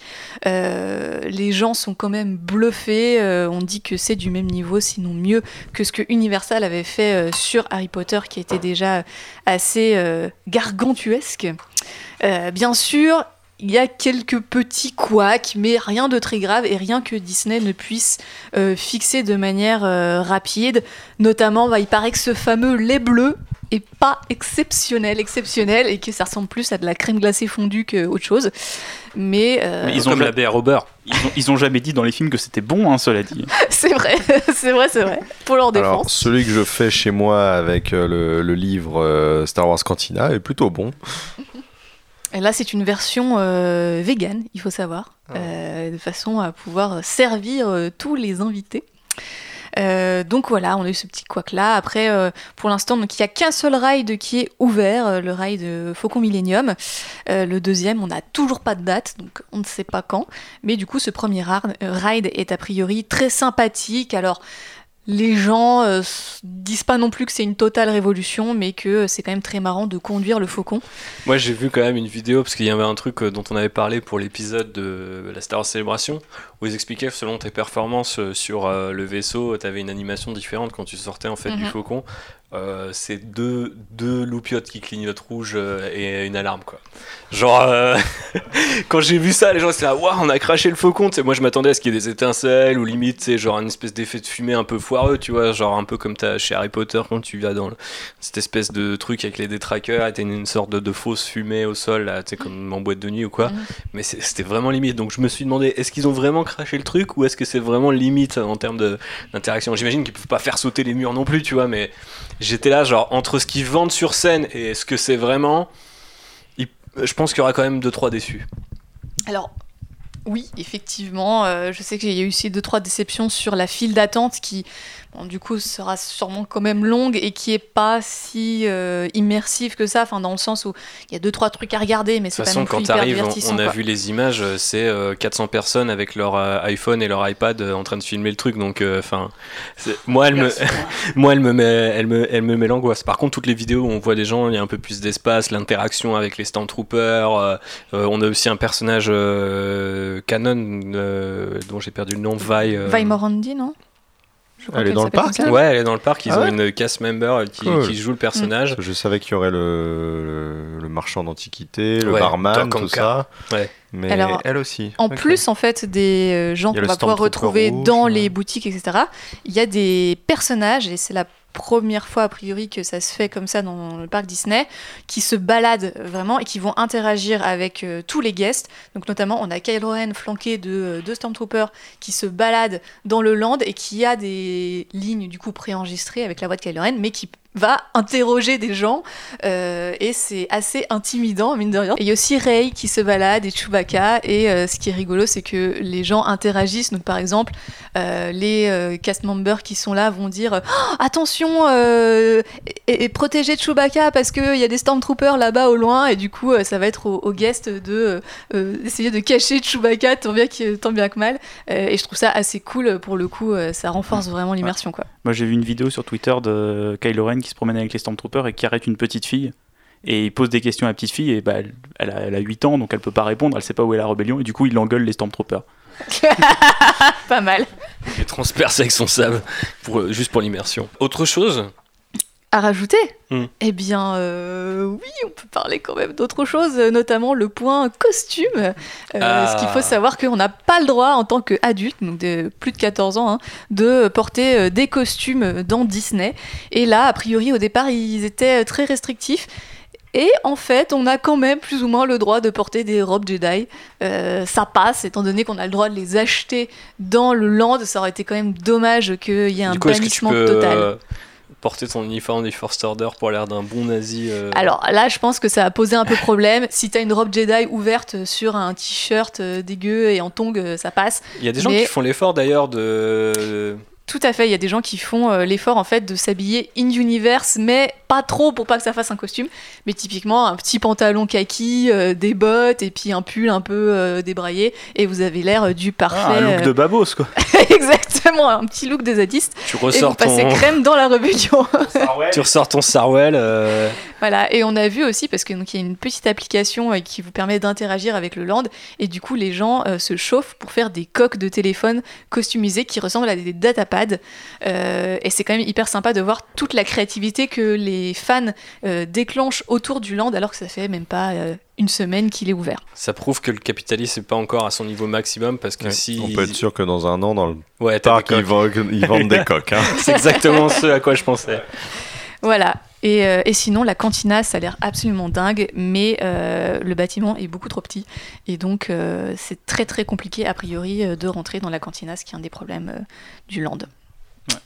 Euh, moi, je les vois bien d'ici quelques temps vendre des passes normales pour le parc et des passes cosplayer, tu vois. Où tu as le droit de venir costumer, mais en ayant un peu plus cher. Alors ça, a priori, ça se fera dans le fameux hôtel immersif euh, dont euh, la construction a commencé mais qui ne devrait pas ouvrir avant au moins 2021 a priori. Mais là, on part sur des séjours de plusieurs jours façon croisière où les guests auront le droit d'être en costume et participeront à une histoire complète. Westworld, bientôt sur vos écrans. Ah bah non, c'est dans la vraie vie. Oui, enfin je Bon, pourrais en sait- parler des heures, Oui. mais je vais m'arrêter. Mais on va s'arrêter, enfin pas tout à fait, en faisant la transition vers les comic books avec euh, du coup les deux premiers numéros de Star Wars Galaxy's Edge, le tie-in en comic book par Ethan Sack et Will Sidney. Est-ce que tu les as lus, Lane? À ton avis Oui. Oui Et qu'en as-tu pensé? Est-ce Oui, que tu oui. peux nous présenter d'ailleurs un petit peu le pitch de la série? Mhm. Donc le pitch de la série, ça se passe à peu près au moment de l'épisode 9, peut-être un peu avant, euh, en tout cas pas après. Et euh, on est Ça spoil, premier numéro, t'as la fin de l'épisode 9. Ah, et et on est sur euh, donc euh, sur la planète de Batuu à l'avant-poste Black Spear. Et euh, il y a des, malandrins qui veulent récupérer un artefact euh, dans la boutique d'artefacts, ça tombe bien, de Dak Ondar, si je ne me trompe pas sur le nom. Et euh, Monsieur Ondar a beaucoup de beaucoup d'artefacts dans sa boutique et chacun ont une petite histoire propre. Et donc, dans chaque numéro, on découvre l'histoire d'un artefact présent dans sa boutique avec en fil rouge euh, ces, ces- malandrins qui veulent en voler un bien particulier. Et autour de ça, il y a un peu euh, le premier ordre qui se balade et qui orbite euh, dans ce, dans ce comic book. Et du coup, le pitch, je le trouve à la fois génial et complètement claqué au sol. C'est d'un côté, je trouve qu'il y a un truc fascinant parce que bon, c'est déjà le comic tie-in d'un parc d'attractions, donc il faut déjà revoir ses ambitions à la baisse. Mais en même temps, Ethan Sachs qui a fait euh, All Man Hawkeye et maintenant euh, Old Man euh, Quill euh, chez Marvel et d'autres trucs est assez bon, je trouve, dans son écriture. Et il y a un côté presque fun et limite encyclopédique où tu finis par te dire Putain, mais j'ai vraiment envie de savoir l'histoire de chaque truc dans cette putain de boutique, même si de temps à autre ils forcent de ouf sur le parc, notamment une case où tu vois des mecs manger des trucs qui sont littéralement des tacos. hein. Genre vraiment des tacos dans l'univers Star Wars, c'est genre t'as une saucisse posée Ce sont entre. des ronto wrap, ok J'attends dans un prochain numéro la, la, la bouteille Coca, la, ouais, c'est clair. sphérique. Non mais elle y sera. je, je- je- je pense qu'elle y sera. Je pense qu'il n'y aura pas d'explication, mais je suis sûr qu'à un moment on verra un mec. euh, je suis étonné d'ailleurs qu'ils aient attendu tout ce temps. Faut peut-être payer un truc à Coca, donc peut-être ils vont pas le faire. Mais Mais Seulement 6 crédits la bouteille de coca. oui, donc c'est c'est à la fois bien parce que cette histoire fil rouge, elle est vraiment assez intéressante. Mhm. Euh, Il y a le premier ordre qui s'immisce là-dedans, c'est c'est sympa. Mais on est encore dans un média euh, Star Wars euh, en mode. euh, euh, je suis un narrateur, je vous raconte des histoires. Mhm. Et ces histoires-là, surtout que c'est. elles sont, elles, elles sont canons, mais euh, si un jour quelque chose les contredit, bah dites-vous que c'est une histoire qui a été racontée par quelqu'un, Voilà. donc c'est normal. C'est ça. Et on commence à avoir beaucoup, beaucoup, beaucoup d'œuvres Qui sont Star tournés. Wars qui sont de ce modèle-là. Ouais, mais on sent et on sent, c'est on en parlera tout à l'heure avec Star Wars 108, mais c'est là où on sent un petit peu non pas le contrôle, mais juste le, euh, en fait le, le bac à sable, euh, il a, il a ses limites et elles sont bien définies et euh, s'ils veulent inventer une histoire, il faut que ça soit raconté par quelqu'un ou qui ait potentiellement euh, l'idée qu'on puisse brouiller les pistes ou la réécrire. Après, ce qui est super marrant, je trouve, moi, enfin ça, ça me fume en lisant les numéros, c'est que une fois que Ankar ou Doc Ankar, je sais plus que je sais jamais comment il Doc s'appelle. Andar. Doc Ondar est lancé, une fois que ce bon Ondar est lancé, genre t'as 20 pages de- de- sur un artefact, du coup à un moment t'as les Stormtroopers qui débarquent dans la boutique et ils font Euh, c'est quoi ça? Et il fait alors je vais vous raconter l'histoire. Et là tu sais t'imagines que pendant une heure les Stormtroopers ils sont là en mode et putain j'en ai rien à foutre en fait de ce que tu racontes. Et du coup à chaque fois ça me fume. Mais On, a- on avait eu, il y, a- il y a eu un comics Tales of the Vader Castle. Donc on est littéralement en train de suivre des gens qui doivent s'échapper de la forteresse de Dark Vador sur Mustafar. Ils sont emprisonnés là-dedans. Ils sont en course-poursuite pour s'échapper, poursuivis par des stormtroopers, des bestioles et tout. Et eux, ils s'arrêtent pour se raconter une histoire d'horreur, en mode euh, conte de la crypte. Ouais, ouais. Et donc ils s'arrêtent et ils se racontent l'histoire. Ils sont pourchassés par des ennemis. Et donc tu les imagines en train de s'arrêter dans un couloir, en train de parler tout bas parce qu'il faudrait pas qu'ils se fassent attraper. Bah oui. Mais euh, du coup, voilà, en termes de storytelling, c'est un peu foiré, mais mine de rien, les petits twists qu'il a trouvés et Tensax font que ça marche. Et euh, il y a aussi des super covers de Lee Edwards euh, qui vraiment butent la gueule. Je pense que c'est pour ça que le comics va vendre. Parce qu'ils ont toujours fort pour mettre un cover Mm. artiste euh, qui envoie. Mais euh, si vous êtes fan, tu vois, dans un côté un peu, je dirais, voilà, le mot, je pense, c'est vraiment encyclopédique, un peu complétiste de se dire Attends, j'ai l'intention, par, par exemple, si vous avez l'intention d'aller dans le parc, et là je me tourne vers Phobos, je trouve que c'est vraiment trop marrant parce que du coup, des trucs que j'ai vus, notamment la présence d'un petit animal dans un bac, je n'en dis pas plus dans le premier numéro, euh, et ben, euh, on l'avait vu euh, dans les extraits de, qu'avait révélé la presse, et donc le premier numéro, c'est l'histoire de ce truc-là, et du coup, t'as effectivement un sentiment, j'imagine, de, de récompense une fois que t'es en face et que t'as le gamin qui tape sur la vitre comme un débile pour faire bouger le truc, et toi t'es là. Alors, tu sais qu'effectivement, cette créature a été récupérée sur telle planète.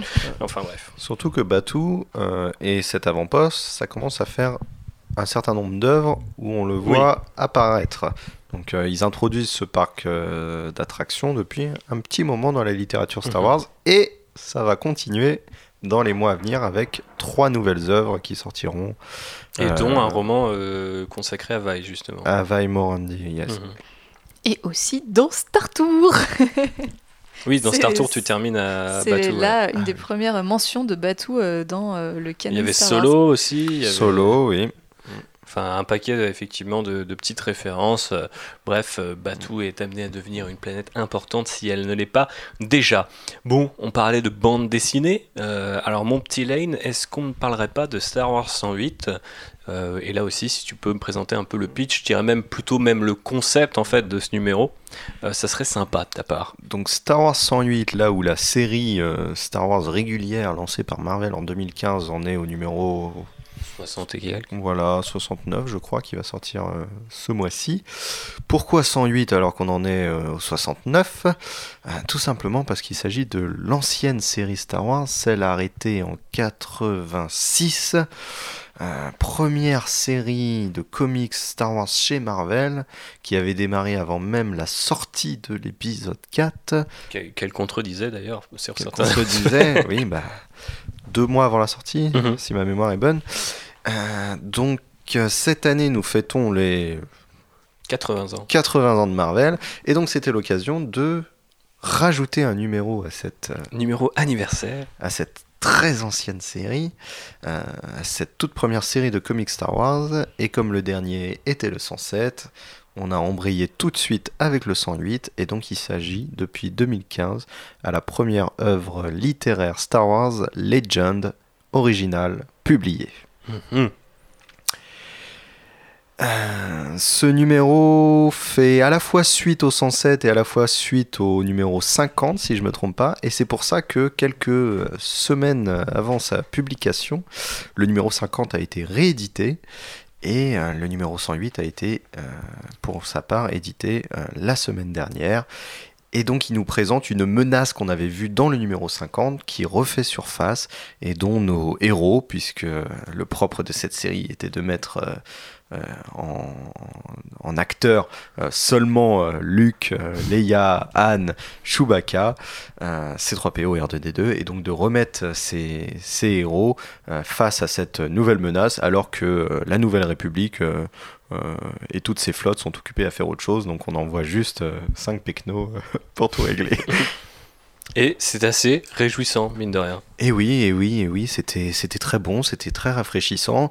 C'est- complètement barré, mais comme toute cette série l'a été, comme les œuvres euh, pouvaient l'être euh, euh, dans les années 70, 80, il y a des grosses ficelles, c'est c'est un peu Il y exagéré. a des bulles de pensée. Il y a des bulles de pensée, il y a, il y a des petits animaux que de, de cette série qu'on retrouve, des, des oujibes. Je n'oserais pas le dire en, anglais, euh, qui reviennent. Euh, donc euh, c'est une très grosse Madeleine de Proust, parce que c'est à la fois des personnages de la série qui reviennent, mais aussi le style de la série qui revient, que ce soit dans le scénario complètement barré, mais aussi dans les dessinateurs, qui sont assez nombreux pour ce, pour ce numéro, qui ont essayé d'avoir un style de dessin très old school pour rappeler cette ancienne série.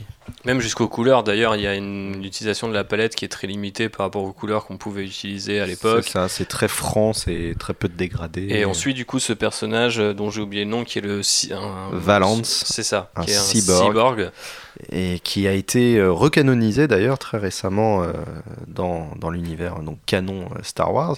On l'a vu apparaître dans la, dans la série de comics euh, Han Solo Imperial Cadet et qui sera bientôt euh, la, la star d'une prochaine série, euh, Vador. J'ai oublié la Quelque fin chose. du titre, où euh, ce, ce cyborg va pourchasser Vador et, et essayer, euh, et essayer de, de le tuer. euh, on devine avec quelle réussite. Et effectivement. Mais euh, c'est vrai que ce qui est super cool dans ce numéro, c'est que on sent, on parlait de bac à sable tout à l'heure, que là il éclate et le sable un peu déborde dans tous les sens. Je suis en train de monter, euh, montrer des planches à JB en même temps pour qu'il voit un petit peu de quoi il s'agit. Là, on n'a pas forcément sur cette planche les meilleurs dessins, mais bon, on a quelques figures un peu cultes de, de l'univers étendu, qu'ils aient été recanonisés ou non, qui font leur apparition. il faut savoir que le coloriste donc, euh, du comics, c'est celui qui a recolorisé les épisodes 4, 5, 6, euh, quand les épisodes 4, 5, 6, donc version Marvel euh, des années euh, 77, 80, 83, ont été republiés. Ils ont été republiés euh, 2015-2016, ces, ces épisodes 4, 5, 6. Et il les avait republiés avec une nouvelle colorisation, donc une colorisation euh, un peu plus moderne. Et donc c'est ce coloriste qui avait participé à la réédition de ces comics qui a fait la colorisation de ce numéro 108. Qui euh, du coup mélange en fait euh, des idées qui sont pas du tout enfin même l'idée d'un cyborg est pas très Star Wars on voit des gens avec des bioniques mais jamais un côté parce que là c'est carrément un Terminator le mec Oui, oui, c'est un euh, Terminator. C'est un Terminator, mais quand il a de la peau, il a la tête de Nick Fury. Donc, euh, Mais ouais, de- visuellement, là, je suis en train de feuilleter le numéro, il y a vraiment un, un- un vrai, une vraie vibe rétro, un délire euh, vraiment années 70-80 euh, dans les couleurs, dans les designs. C'est euh, ouais, c'est assez marrant. c'est- Et, et marrant même dans l'histoire, hein, vraiment, l'histoire, elle est, elle, est, elle, est, elle est très propre à cette série. euh, et de- ce qui est assez marrant c'est que tu as quand même euh, du coup malgré ce feeling notamment des armes ou même peut-être des designs de vaisseaux qui sont issus de la nouvelle trilogie. Donc euh, il y a un moment il y a le blaster euh, de Rey je crois euh, qu'on voit sur une planche et j'avais un petit peu bugué en me disant ah il joue vraiment un peu avec les différentes époques. Et donc comme je disais le sable si cher à Anakin passe entre un peu les, les trous du bac et là ça se permet quand même quelques, quelques folies et, trucs vraiment comme tu disais frais en fait parce que on rigole on se dit ah ils se prennent pas trop au sérieux mais en même temps l'histoire est assez bien écrite pour qu'on n'est pas dans du je dirais on n'est pas dans du Deadpool non plus quoi. On est dans une forme d'humour un peu plus raffinée euh, sans, vouloir être méchant pour les fans du du, du Merc, Merc with the Mouth mais euh, pour, euh, pour faire simple moi ça m'a rappelé ce que faisait un peu euh, Chips Darsky avant qu'il devienne sa méga- cette méga star chez Marvel ce qu'il faisait sur Howard the Duck où il y avait vraiment un côté c'est drôle et c'est parodique mais en fait il écrit assez bien pour qu'on puisse y croire. Et euh, ça m'a fait plaisir de, goûter en fait à la potentialité d'un- d'un éventuel retour du label Legends en tant que euh, un peu l'équivalent de l'univers Ultimate chez Marvel ou de Earth One chez DC quoi. Sans sans aller dans un délire de multiverse, on pourrait imaginer peut-être une série de comics euh, qui s'inscrit dans cette continuité-là, voire même, sans parler de continuité, euh, prend, euh, je sais pas, la suite du Retour de Jedi, euh, des romans de Throne ou d'un personnage bien aimé qu'on va remettre dans le contexte de, de l'ancien canon et pas du nouveau. Bah oui, l'univers de Star Wars est suffisamment large et le comics c'est un, un médium suffisamment petit pour qu'il se permette de faire des what if sans que les gens crient oh là là mais c'est plus canon, c'est plus machin. Si c'est mis dès le début, tu vois, ça peut être. On peut avoir une, storyline alternative, ça peut être assez sympa d'avoir des trucs vraiment délire où ils partent très loin dans des idées, des Yuuzhan Vong et des trucs comme ça. Non, mais même. Très euh, bien, les Yuuzhan. Mais dans, dans, dans des délires, euh, comment dire, euh, on peut partir soit dans effectivement quelque chose de délire, on peut aussi aller vers quelque chose de simplement en fait un peu libre de ses mouvements. Euh, typiquement, euh, Quand je dis délire, c'était pas des blagues, hein, Ouais. c'était délire bah, donc, par rapport à la mythologie Star Wars qui est construite actuellement. parce que typiquement, genre tout ce qui est Shadow of the Empire, qui est complètement culte pour les gens qui ont grandi dans les années 90. Enfin, moi, tu me dis, c'est une série d'Ashrandar en 12 numéros avec de la bagarre et de l'humour et, et j'achète direct alors que je sais que c'est Legends, tu vois. Je, je serais même pas deg qui canonise pas d'Ashrandar, tu vois. Je serais là en mode vas-y, donne-moi ma série, surtout si ça te permet de faire n'importe quoi ou de s'inscrire euh, dans la continuité de tel ou tel event, de telle ou telle période. Ça peut être euh, vraiment cool. Et puis ça pourrait aussi servir de, laboratoire à idées euh, par rapport à plein de choses à venir, quoi. Il y avait le besoin de, je vais dire assainir, mais de, réduire le, le canon et l'univers étendu pour repartir sur des basses scènes quand Disney a racheté Star Wars, parce qu'il y avait tellement de trucs que c'était pas possible de dire ah oui mais on va faire du Star Wars, mais on va quand même faire via l'univers étendu avec tout ce qui a été fait, parce qu'il y avait même euh, il y avait des- il y a eu des rétropédalages au sein de cet univers, il y a des trucs qui étaient canonisés, décanonisés. C'était plus simple de faire table rase et de repartir à zéro. Là, maintenant que c'est posé, ça roule, ils peuvent se permettre de revenir un peu en arrière et dire bah, ah, vous aimez bien cette histoire-là, bah, on va vous, raconter la suite d'un truc qui a 25 ans, c'est pas grave. Quoi. Est-ce qu'on y croit, du coup, autour de la table, euh, de l'apparition, ou en tout cas de la multiplication d'œuvres qui commenceraient euh, par un petit bandeau légende. T'imagines un jour, t'es au ciné, puis tu vois Star Wars Legends, et puis après t'as le titre, tu sais, juste au lieu d'avoir Star Wars, euh, d'Ashrandar Star Wars Legend Story. Non, je sais pas si on, euh, sans aller au cinéma, est-ce qu'on peut imaginer peut-être une collection ou un truc euh, qui, quelque part, en fait, ferait plaisir à plein de gens. hein. Je sais pas si on doit absolument faire plaisir à tout le monde pour embrayer, euh, euh, pour au final embrouiller toute la population sur quel est ce Star Wars. Mais euh, l'idée, en tout cas du côté des comics, elle est implantée quoi. L'idée du multiverse, elle est vachement implantée dans cette culture comics. Donc, au moins pour la BD, je pense que ça pourrait marcher. Faux, t'as une idée? Franchement, le, la seule manière dont je vois où ça peut marcher, c'est peut-être la série. Euh, Parce qu'on sait qu'ils vont le faire avec Marvel Studios notamment. série Disney plus Mara Jade. Je ne sais pas, je pose ça là. Euh, mais je, honnêtement, je ne sais pas s'ils oseront euh, passer le pas. Parce que ça risque d'embrouiller. Enfin, dès que tu tombes sur la série du film, tu es quand même sur du grand public. Et euh, à mon avis, ça risque d'embrouiller un peu les gens plus qu'autre chose. Bah, pour en parler un peu avec les éditeurs, euh, je sais qu'ils ont, du, ils ont du mal à faire comprendre au public que les trucs avec un bandeau légende en haut, c'est pas la même chose que les trucs avec, sans le bandeau. Euh, les éditeurs, ils ont du mal à faire comprendre ça.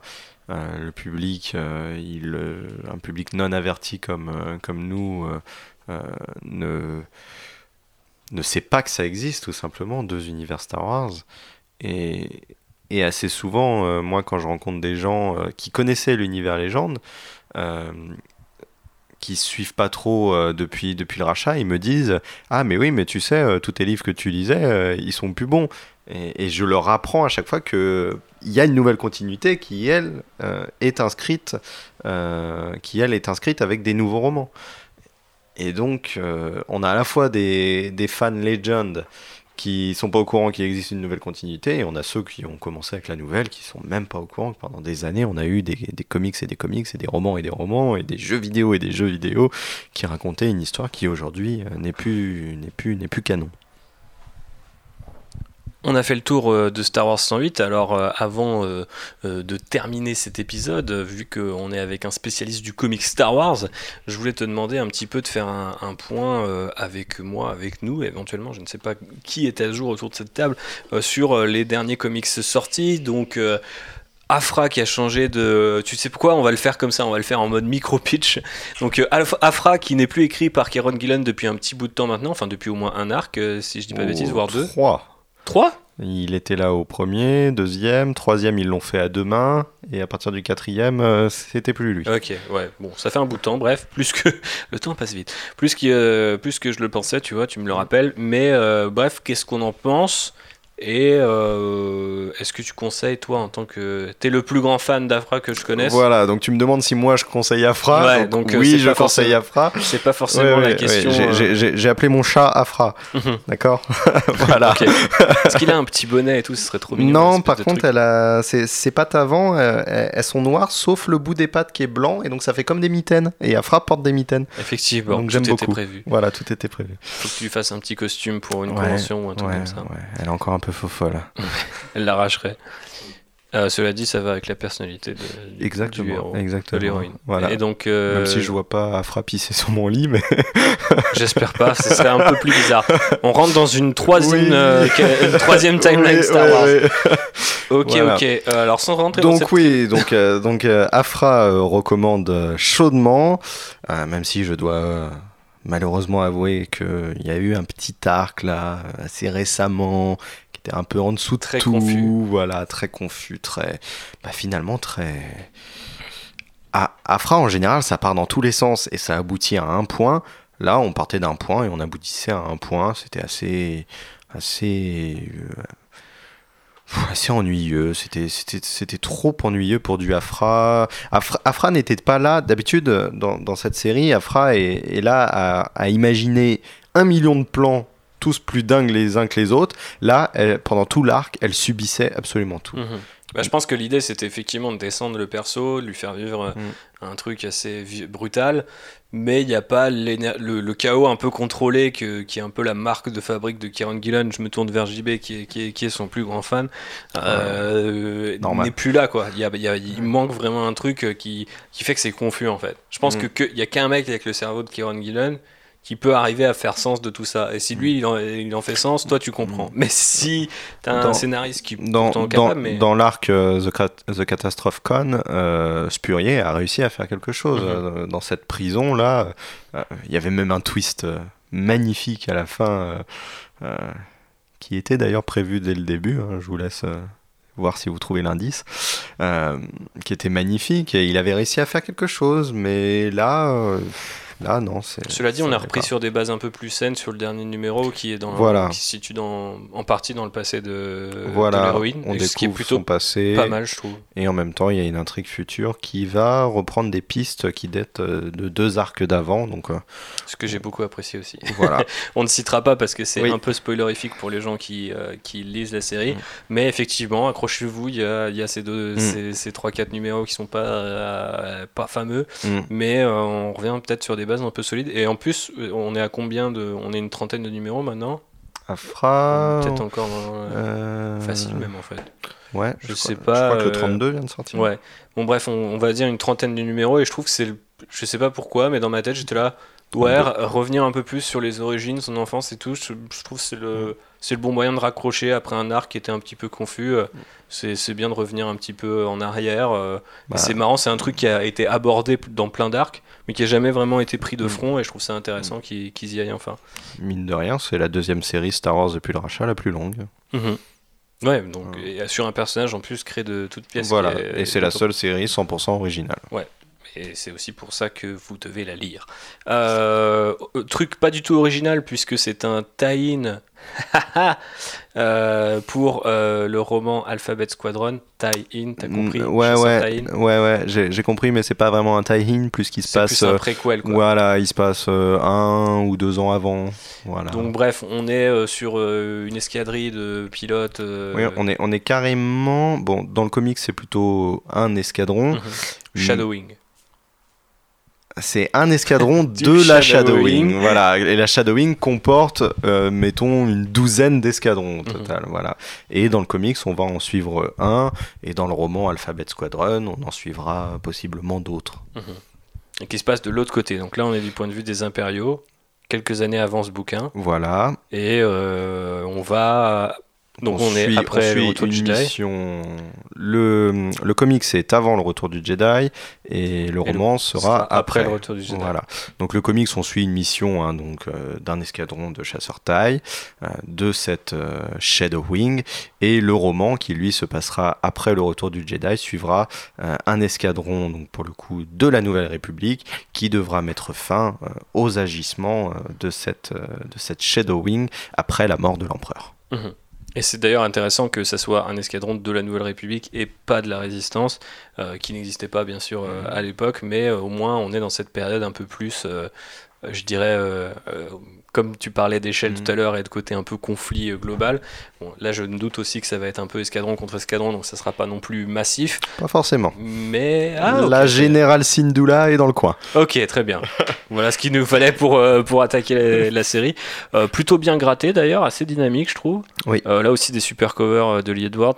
Ouais, les après, covers sont magnifiques. Après, est-ce que ça vaut vraiment le détour? Je sais pas. Si vous avez l'intention. C'est- original et, et- et j'ai envie de dire, euh, on a tellement peu d'œuvres 100% originales que justement celle-là, faut plutôt aller dessus pour euh, espérer en avoir plus, pour montrer que ça plaît et, et, et arrêter d'avoir toujours euh, les mêmes héros euh, en couverture, Mhm. comme c'est le cas dans la série Age of.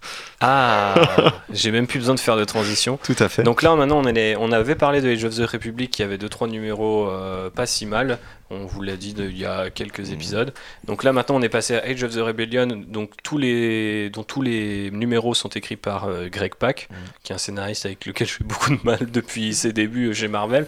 Donc euh, je ne suis pas étonné de les trouver très dispensables, même si je dois avouer avoir un faible pour le Lando, euh, parce que les dessins étaient vraiment très beaux. J'ai vraiment trouvé hyper chouette. Et c'est un peu le côté génial en fait de cette série, enfin de cette initiative éditoriale. C'est pas vraiment une série, c'est plus, euh, on va dire, euh, une compile de one shot. Mm. Et euh, bah il y a du bon, il y a du mauvais. Vous pouvez pas vraiment savoir à l'avance, mais si vous jetez un œil au dessin et que vous êtes un peu pas trop regardant sur le scénar, au pire c'est juste un one shot quoi. Mm. Vous savez qu'une fois que vous êtes à la dernière page, si ça vous a pas plu, euh, personne va en parler plus longtemps que ça. Moi, je conseillerais le Lando et le Jabba pour l'instant. Et- Mais Ouais. surtout le Lando, parce que le Jabba était très dispensable. De toute façon, tout est dispensable. hein, Oui, tout est dispensable. Euh, chez, chez, Republic, Age of Republic, il y avait certains numéros sur les méchants qui étaient intéressants parce qu'ils montraient un peu euh, euh, l'origine story du méchant, pourquoi il est méchant, euh, ou une pierre angulaire de son passé. Euh, les gentils, bah, ils sont gentils, quoi. Point. Donc les Jedi, c'était toujours un peu ennuyeux. La Rébellion, c'est un peu plus nuancé, que ce soit chez les gentils ou les méchants. Euh, en général, les numéros sur les méchants sont toujours assez sympas, même si Suite je- Boba Fett, c'était quand même une grosse Ouais, purge. ouais, il était un peu ennuyeux. C'était, il doit avoir, il, il a une parole, je crois, dans le, dans le comics à la toute fin. Ouais.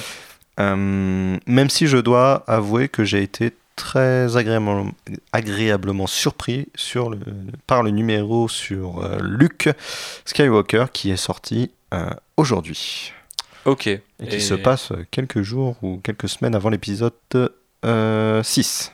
Ok, ouais, j'ai entendu du bien euh, de cet épisode, de Voilà. cet opus-là sur, euh, sur euh, Twitter, pendant que je montre des pages de Lando à ce bon JB. T'en penses quoi, JB Je trouve pas ça très très joli. Donc euh, je suis pas je- trop attiré. Moi, je trouve ça hyper beau. J'avais bien aimé. euh, c'est qui le dessinateur? Alors, je vais te dire ça tout de suite, mais je te laisse embrayer parce qu'il Parce faut que- que je cherche. Parce que ce que j'aime beaucoup, c'est que le style se rapproche beaucoup à ce qu'avait fait Alex Malef Ouais. sur euh, bah, la mini Lando euh, publié euh, en et 2015. que j'ai bien aimé.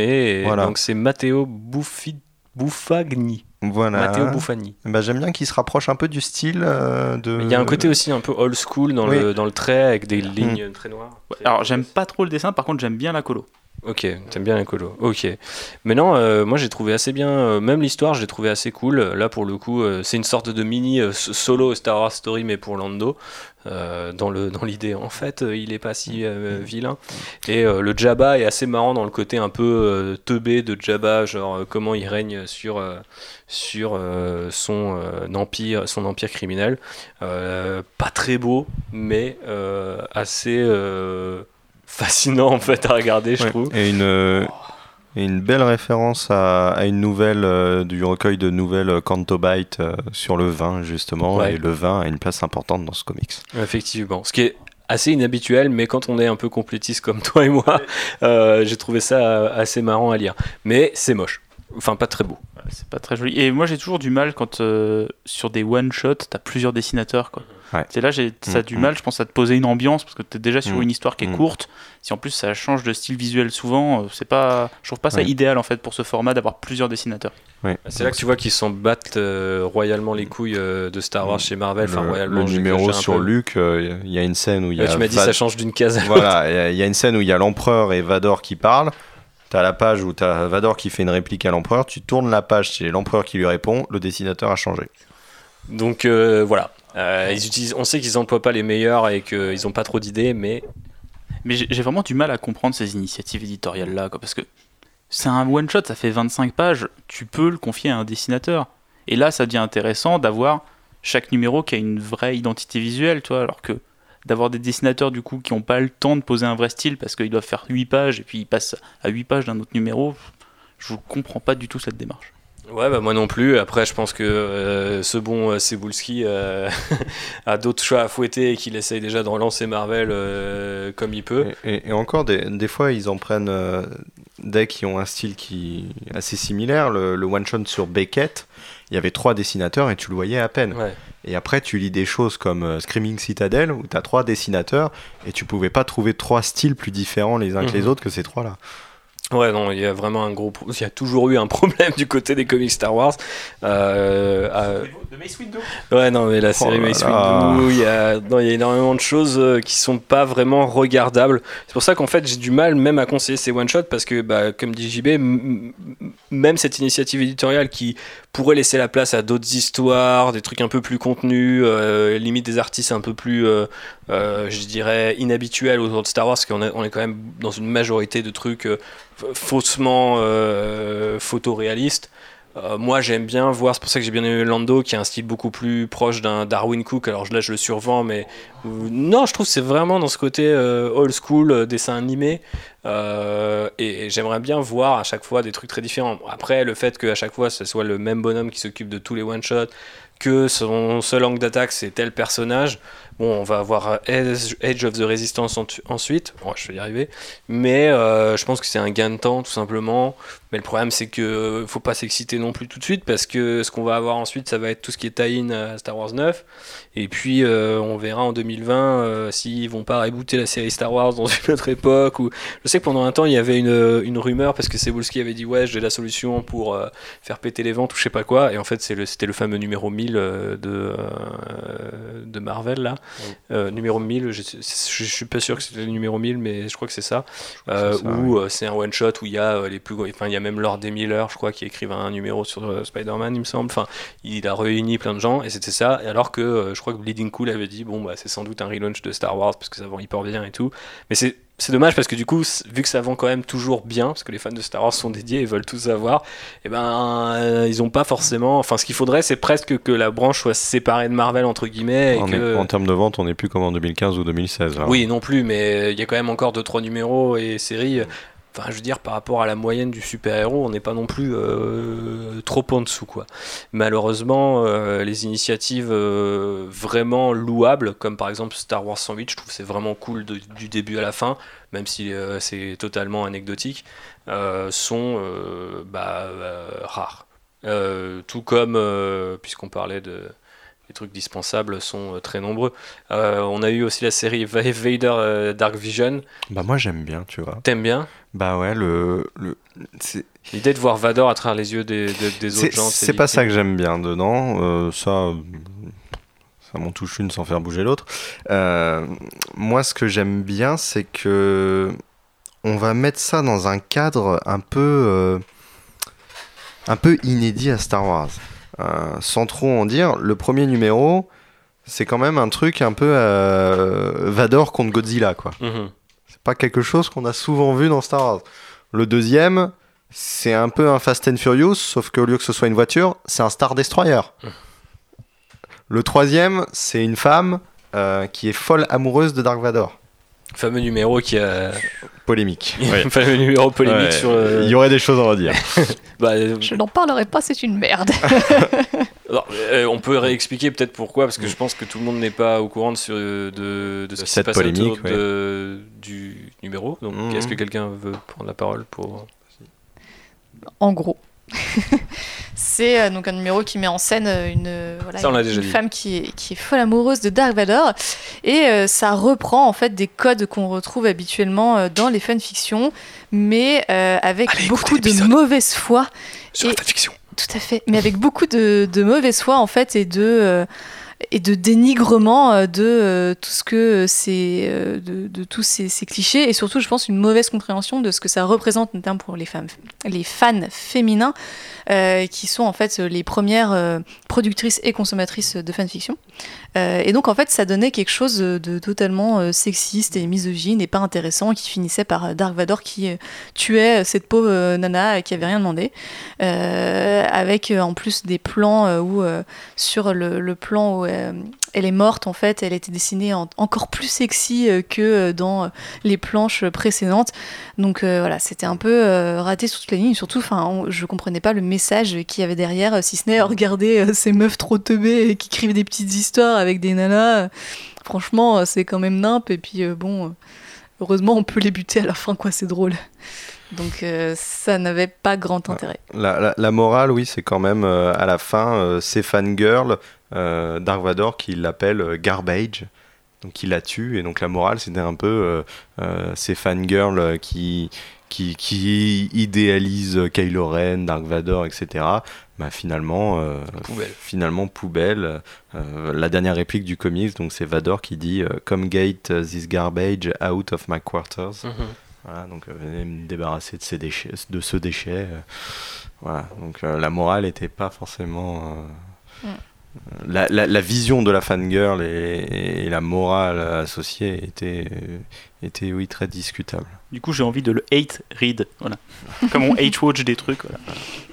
Non, c'est le, c'est le Fast and Furious tout à l'heure qui m'a donné envie en vrai. Ouais, Ah, Il est celui-là. un peu il est- survendu, je trouve. Mais Ah non, non, non, incroyable. Et surtout, le, le dessinateur a, a un style euh, très. Là aussi, on change de dessinateur de- d'un numéro à l'autre. euh, Oui, mais chaque numéro de- Là de aussi, c'est des Vador. one-shots, donc ça peut se. Voilà, c'est des one-shots, c'est une série d'anthologie. Donc c'est très... Le dernier était pas mal, j'ai trouvé. Avec une dernier- sorte de pilote euh, prodige qui va Oui, croiser la route de Vador. ouais. Oui, mais j'ai trouvé ça un peu, un peu surréaliste. Non, pas surréaliste, un peu, un peu euh, pas réaliste, Oui. justement, absolument pas réaliste. J'ai- pas aimé ce qui arrive. Mhm. Voilà. Il est sorti peut-être euh, un peu trop tôt pour qu'on en parle. euh, Oui, euh, sorti la semaine dernière. Aujourd'hui, mais euh, c'est vrai Ouais. qu'effectivement, il y a un côté un peu. Un peu, un peu Ah, débile. ouais. Oui, un peu. Ouais. Je sais pas comment on dit. Ça, ça donne beaucoup d'ampleur à ce personnage pour un one-shot sur Dark Vador qui est Mm. globalement pas, pas très intéressant. Mais pas trop mal gratté non Mm. plus. Euh, donc c'est marrant parce que tous ces trucs anthologiques, ces one shot, on Oui. peut se dire ah si pendant longtemps j'ai appelé ça de mes voeux en fait en disant arrêtez avec vos séries là qui partent dans des délires, je comprends plus rien. Euh, faites juste des mini, faites juste des one shot et je me rends compte que vu les gens qui mettent sur les one shot et ce qu'ils peuvent faire, euh, bah, c'est peut-être pas la solution. Donc Mm. je sais pas quelle serait la solution. En tout cas, j'ai juste hâte qu'on arrive à une Plus nouvelle époque.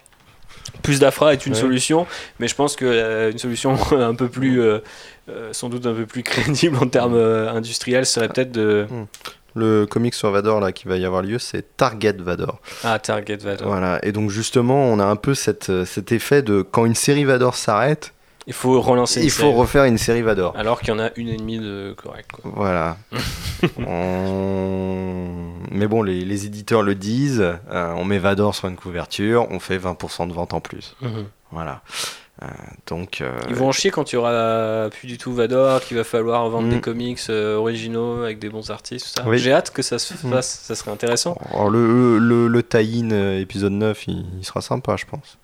De ce qu'on en sait, il sera cool. Bah, je pense qu'il y a moyen de faire deux trois trucs Ouais. intéressants. Il y a un an Mm. entre les épisodes, ce qui associe un peu plus de marge pour créer des trucs pas trop bêtes. Euh, Poe était déjà entre 8 et 9. euh, Mm. Enfin, euh, j'ai un petit peu d'espoir là-dessus. Après, euh, je me hype pas sur des produits, euh, tu vois, genre euh, compagnons du film. Maintenant, euh, si, euh, tu vois, je te donne un exemple tout bête, si les, les, reines sont plutôt pas mal développées dans le film et ont un rôle important, je trouvais ça hyper stylé que tu arrives en janvier et tu as une, une, une série sur eux, tu vois, sur comment ce groupe s'est créé et tout ça, avec un vrai mec qui a bossé là-dessus. Euh, par exemple, des, des mecs comme Charles Saul qui sont très proches de Lucasfilm, qui euh, font des gros projets avec eux et tout.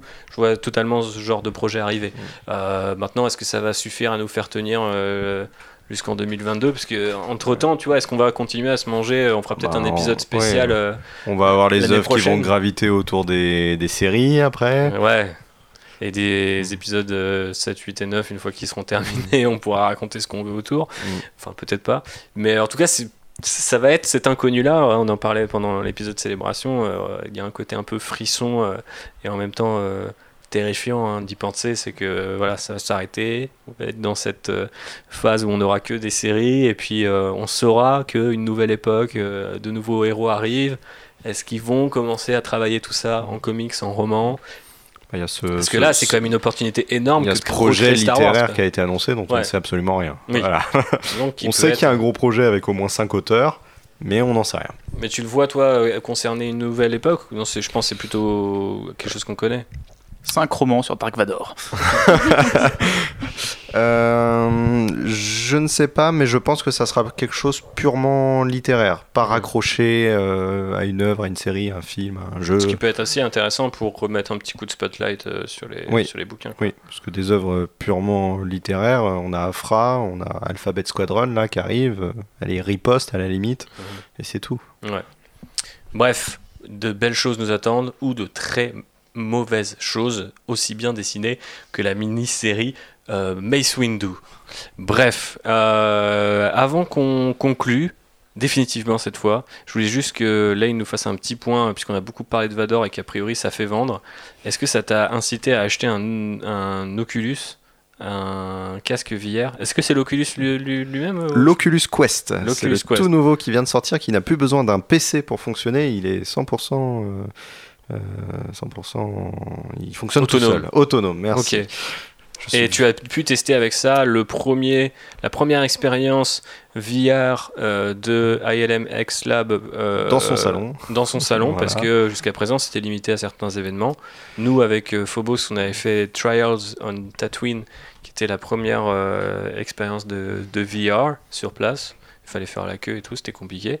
Maintenant, directement dans le salon, euh, le premier épisode de Vader Immortal, euh, écrit par David S. Goyer. Alors dis-nous tout. Et ben c'était très intéressant. Ouais. Euh, c'est assez court, même si c'est le premier chapitre de trois chapitres. Et donc ça dure une heure, une heure et demie. Ça coûte que 10 euros. Donc euh, au total, il y aura 5 heures à peu près euh, pour 30 euros. Donc c'est assez raisonnable. Combien compte l'Oculus au départ Parce que Ah, donc Voilà. euh, l'Oculus Quest euh, coûte euh, son entrée de gamme est à 450. ouais, et voilà, c'est pas, c'est pas juste 10 balles. Voilà, et si tu veux la version avec plein de gigas pour mettre plein de jeux dessus, c'est 550. Voilà. Euh, donc l'histoire est très intéressante et fait presque suite, euh, d'une certaine manière, aux comics Dark Vador, puisque euh, De Charles Soule. de Charles Soule, puisque l'histoire se passe dans la forteresse de Dark Vador, forteresse qui a été bâtie dans le tout dernier arc euh, de ce comics. Donc euh, il y a pas mal de petites références à, à cet arc du comics et ça va plus loin et on incarne un nouveau, euh, un nouveau personnage qui semble avoir des ancêtres assez intéressants et, et, et ça utilise pleinement, pleinement euh, la VR. Et donc euh, je vous laisse imaginer euh, les combats au sabre laser que vous pourrez, dont vous pourrez faire l'expérience dans ce jeu. Ok, donc c'est plutôt cool de savoir que c'est déjà un- il y a un, tissu narratif qui est développé et en ça. plus, euh, bah, moi je sais que Trials of Tatooine et moi je suis pas du, je suis un gros sceptique de la VR, mais euh, c'est vrai que j'étais un peu en mode bon, je répare le faucon avec ma manette, génial. Et à un moment c'était là, vas-y prends ton sabre laser et instantanément j'étais en mode Mm. oh putain c'est le meilleur truc, tu vois. Donc euh, juste renvoyer les tirs de Stormtrooper, je pense que j'aurais pu faire ça pendant une heure. Euh, donc je pense que tu fais ça par contre que pendant une heure parce que en fait après une fois que tu l'as vécu, t'as plus, c'est plus le même effet. Mais c'est quand même sympa de se dire que accompagner, puis en plus visiter cette forteresse qui, moi, je trouve un Mhm. lieu euh, Oui. super fort, euh, même si je sais qu'il y a beaucoup de gens qui détestent cette idée. Je la trouve absolument géniale pour ma part. Et euh, Qui passe pas tant, tant, tant de temps que ça, Ouh. sans trop en dire. Ok, non mais limite aussi c'est intéressant de savoir que ça se Mm. ça, ça s'ouvre des portes. JB, tu voulais rajouter un truc? Bah, je trouve ça intéressant que, bah, enfin en VR, on commence à avoir autre chose que juste des, des expériences et des Hmm. essais de gameplay. Quoi. Là, il y a ça. un peu de narration, il y a des trucs comme ça qui se rajoutent. C'est plus juste un gadget. Quoi. Hmm. Ça commence à être un vrai jeu.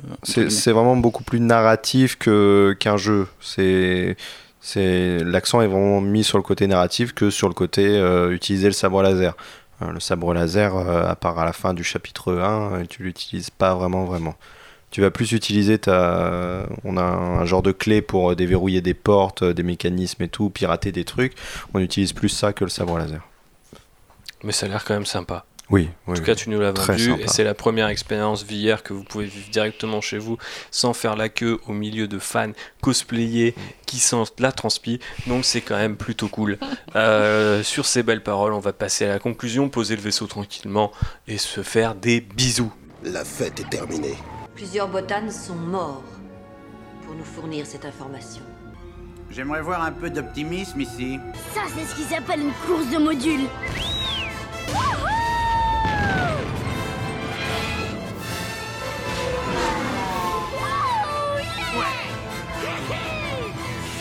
Mesdames, messieurs, merci de nous avoir écoutés pour ce nouvel épisode news. J'ai essayé d'ouvrir un petit peu euh, l'épisode news à d'autres sujets, avoir une petite partie de débat. Peut-être qu'on peut, euh, voilà, s'insérer comme ça à chaque fois euh, une petite réflexion. Si l'actu nous le permet, eh ben, ce sera ça. Et si, eh ben, tout le monde est calme et dans la bonne humeur et sans négativité, eh ben, on trouvera le moyen de, dénicher la petite bête et d'en discuter entre nous et avec vous. Donc, encore une fois, n'oubliez pas de nous mettre les petites étoiles, les petits commentaires par rapport à toutes les questions qu'on a posées dans ce numéro. Euh, et puis, euh, j'ai envie aussi de saluer euh, mes contrebandiers du jour. Donc, Phobos, merci. pour ce point Phobos assez détaillé, j'imagine que tu vas continuer à suivre de près l'actu euh, Galaxy's Edge. Donc tu seras sans doute la première à savoir quand est-ce que Rise of the Resistance va ouvrir. Donc allez la suivre sur les réseaux sociaux at At euh, Hi Phobos pour en savoir plus. Je tweete régulièrement sur Galaxy's Edge et un peu trop régulièrement d'ailleurs. L'aventure n'est pas finie puisque l'inauguration à Disney World risque d'être fort savoureuse et ça se passera fin août. Très bien. Euh, Lane, euh, on te retrouve sur starwarsuniverse.com. On te retrouve sur Twitter at. Lai Nangsu, Mhm. Comment tu écris ça L-A-I-N-A-N-K-S-O-O. Très bien. Un nom très Star Wars, ma foi. Oui. Euh, quel est ton actu? Est-ce que tu veux parler un petit peu, je sais pas, des dernières chroniques que tu as écrites, un projet qui arrive euh, autour de Star Wars Universe euh, Tout ce que tu as envie, tout ce qui te passe par la tête? Bah, à venir, euh, comme euh, j'ai eu la chance de lire euh, Alphabet Squadron en avant-première, Tu m'en avais dit du bien d'ailleurs. exactement critique d'Alphabet Squadron le jour de sa sortie. Ok. Et sinon, comme d'habitude, les critiques des comics, dès la fin de l'arc, la critique est disponible sur Star Wars Universe. Et on t'en remercie car ça aide à savoir où on en est quand on non quand on achète les comics au, au comic shop hein euh, Chez Gibouille Doc chez Doc ouais. alors ce comic c'est une histoire Oui, euh, je sais pas, tu me tends le micro là. Ah, mon actu? Ben, J'en ai pas, je suis en train de déménager, donc euh, je fais des piles de livres et je vais chez Gilbert Joseph. Voilà, ma vie est passionnante. tu peux aller déposer des livres pour moi là il y a ceux qui traînent là si tu veux je te donne un pourcentage Ça dépend, tu les as scannés avec l'appli et tout, tu sais qu'ils te les reprennent ceux-là Bon bah, bah écoute, je les prendrai avec moi, j'y vais toutes les semaines en ce moment, donc euh, par contre je garde l'argent. Ah, c'est moyen comme plan du coup. Mais en même temps, ça me fait tellement chier de les voir là. Il n'y a pas de truc Star Wars d'ailleurs, je peux même pas les refiler aux gens. euh. Et puis, pff, franchement, je, vais les, je pense que je vais les donner à la médiathèque, c'est un plus beau geste. Donnez vos livres à- aux gens qui en ont besoin, ne les rendez- revendez pas tel un pirate euh, qui est euh, Jean-Baptiste. J'allais dire ton nom de famille, comme ça ils auraient pu te retrouver, te, te saigner à blanc. Euh, mais ce n'est pas l'idée, car je le rappelle, ce podcast est consacré à l'amour et à l'amour de la guerre des étoiles. Bref, euh, d'ici là, portez-vous bien. Écoutez-nous sur les plateformes que nous avons choisies, hein, petit, petit euh, heads up, qui sont pour l'instant Spotify, SoundCloud et iTunes. On n'est toujours pas sur Deezer pour une raison qui m'échappe, alors que moi personnellement je paie un abonnement Deezer.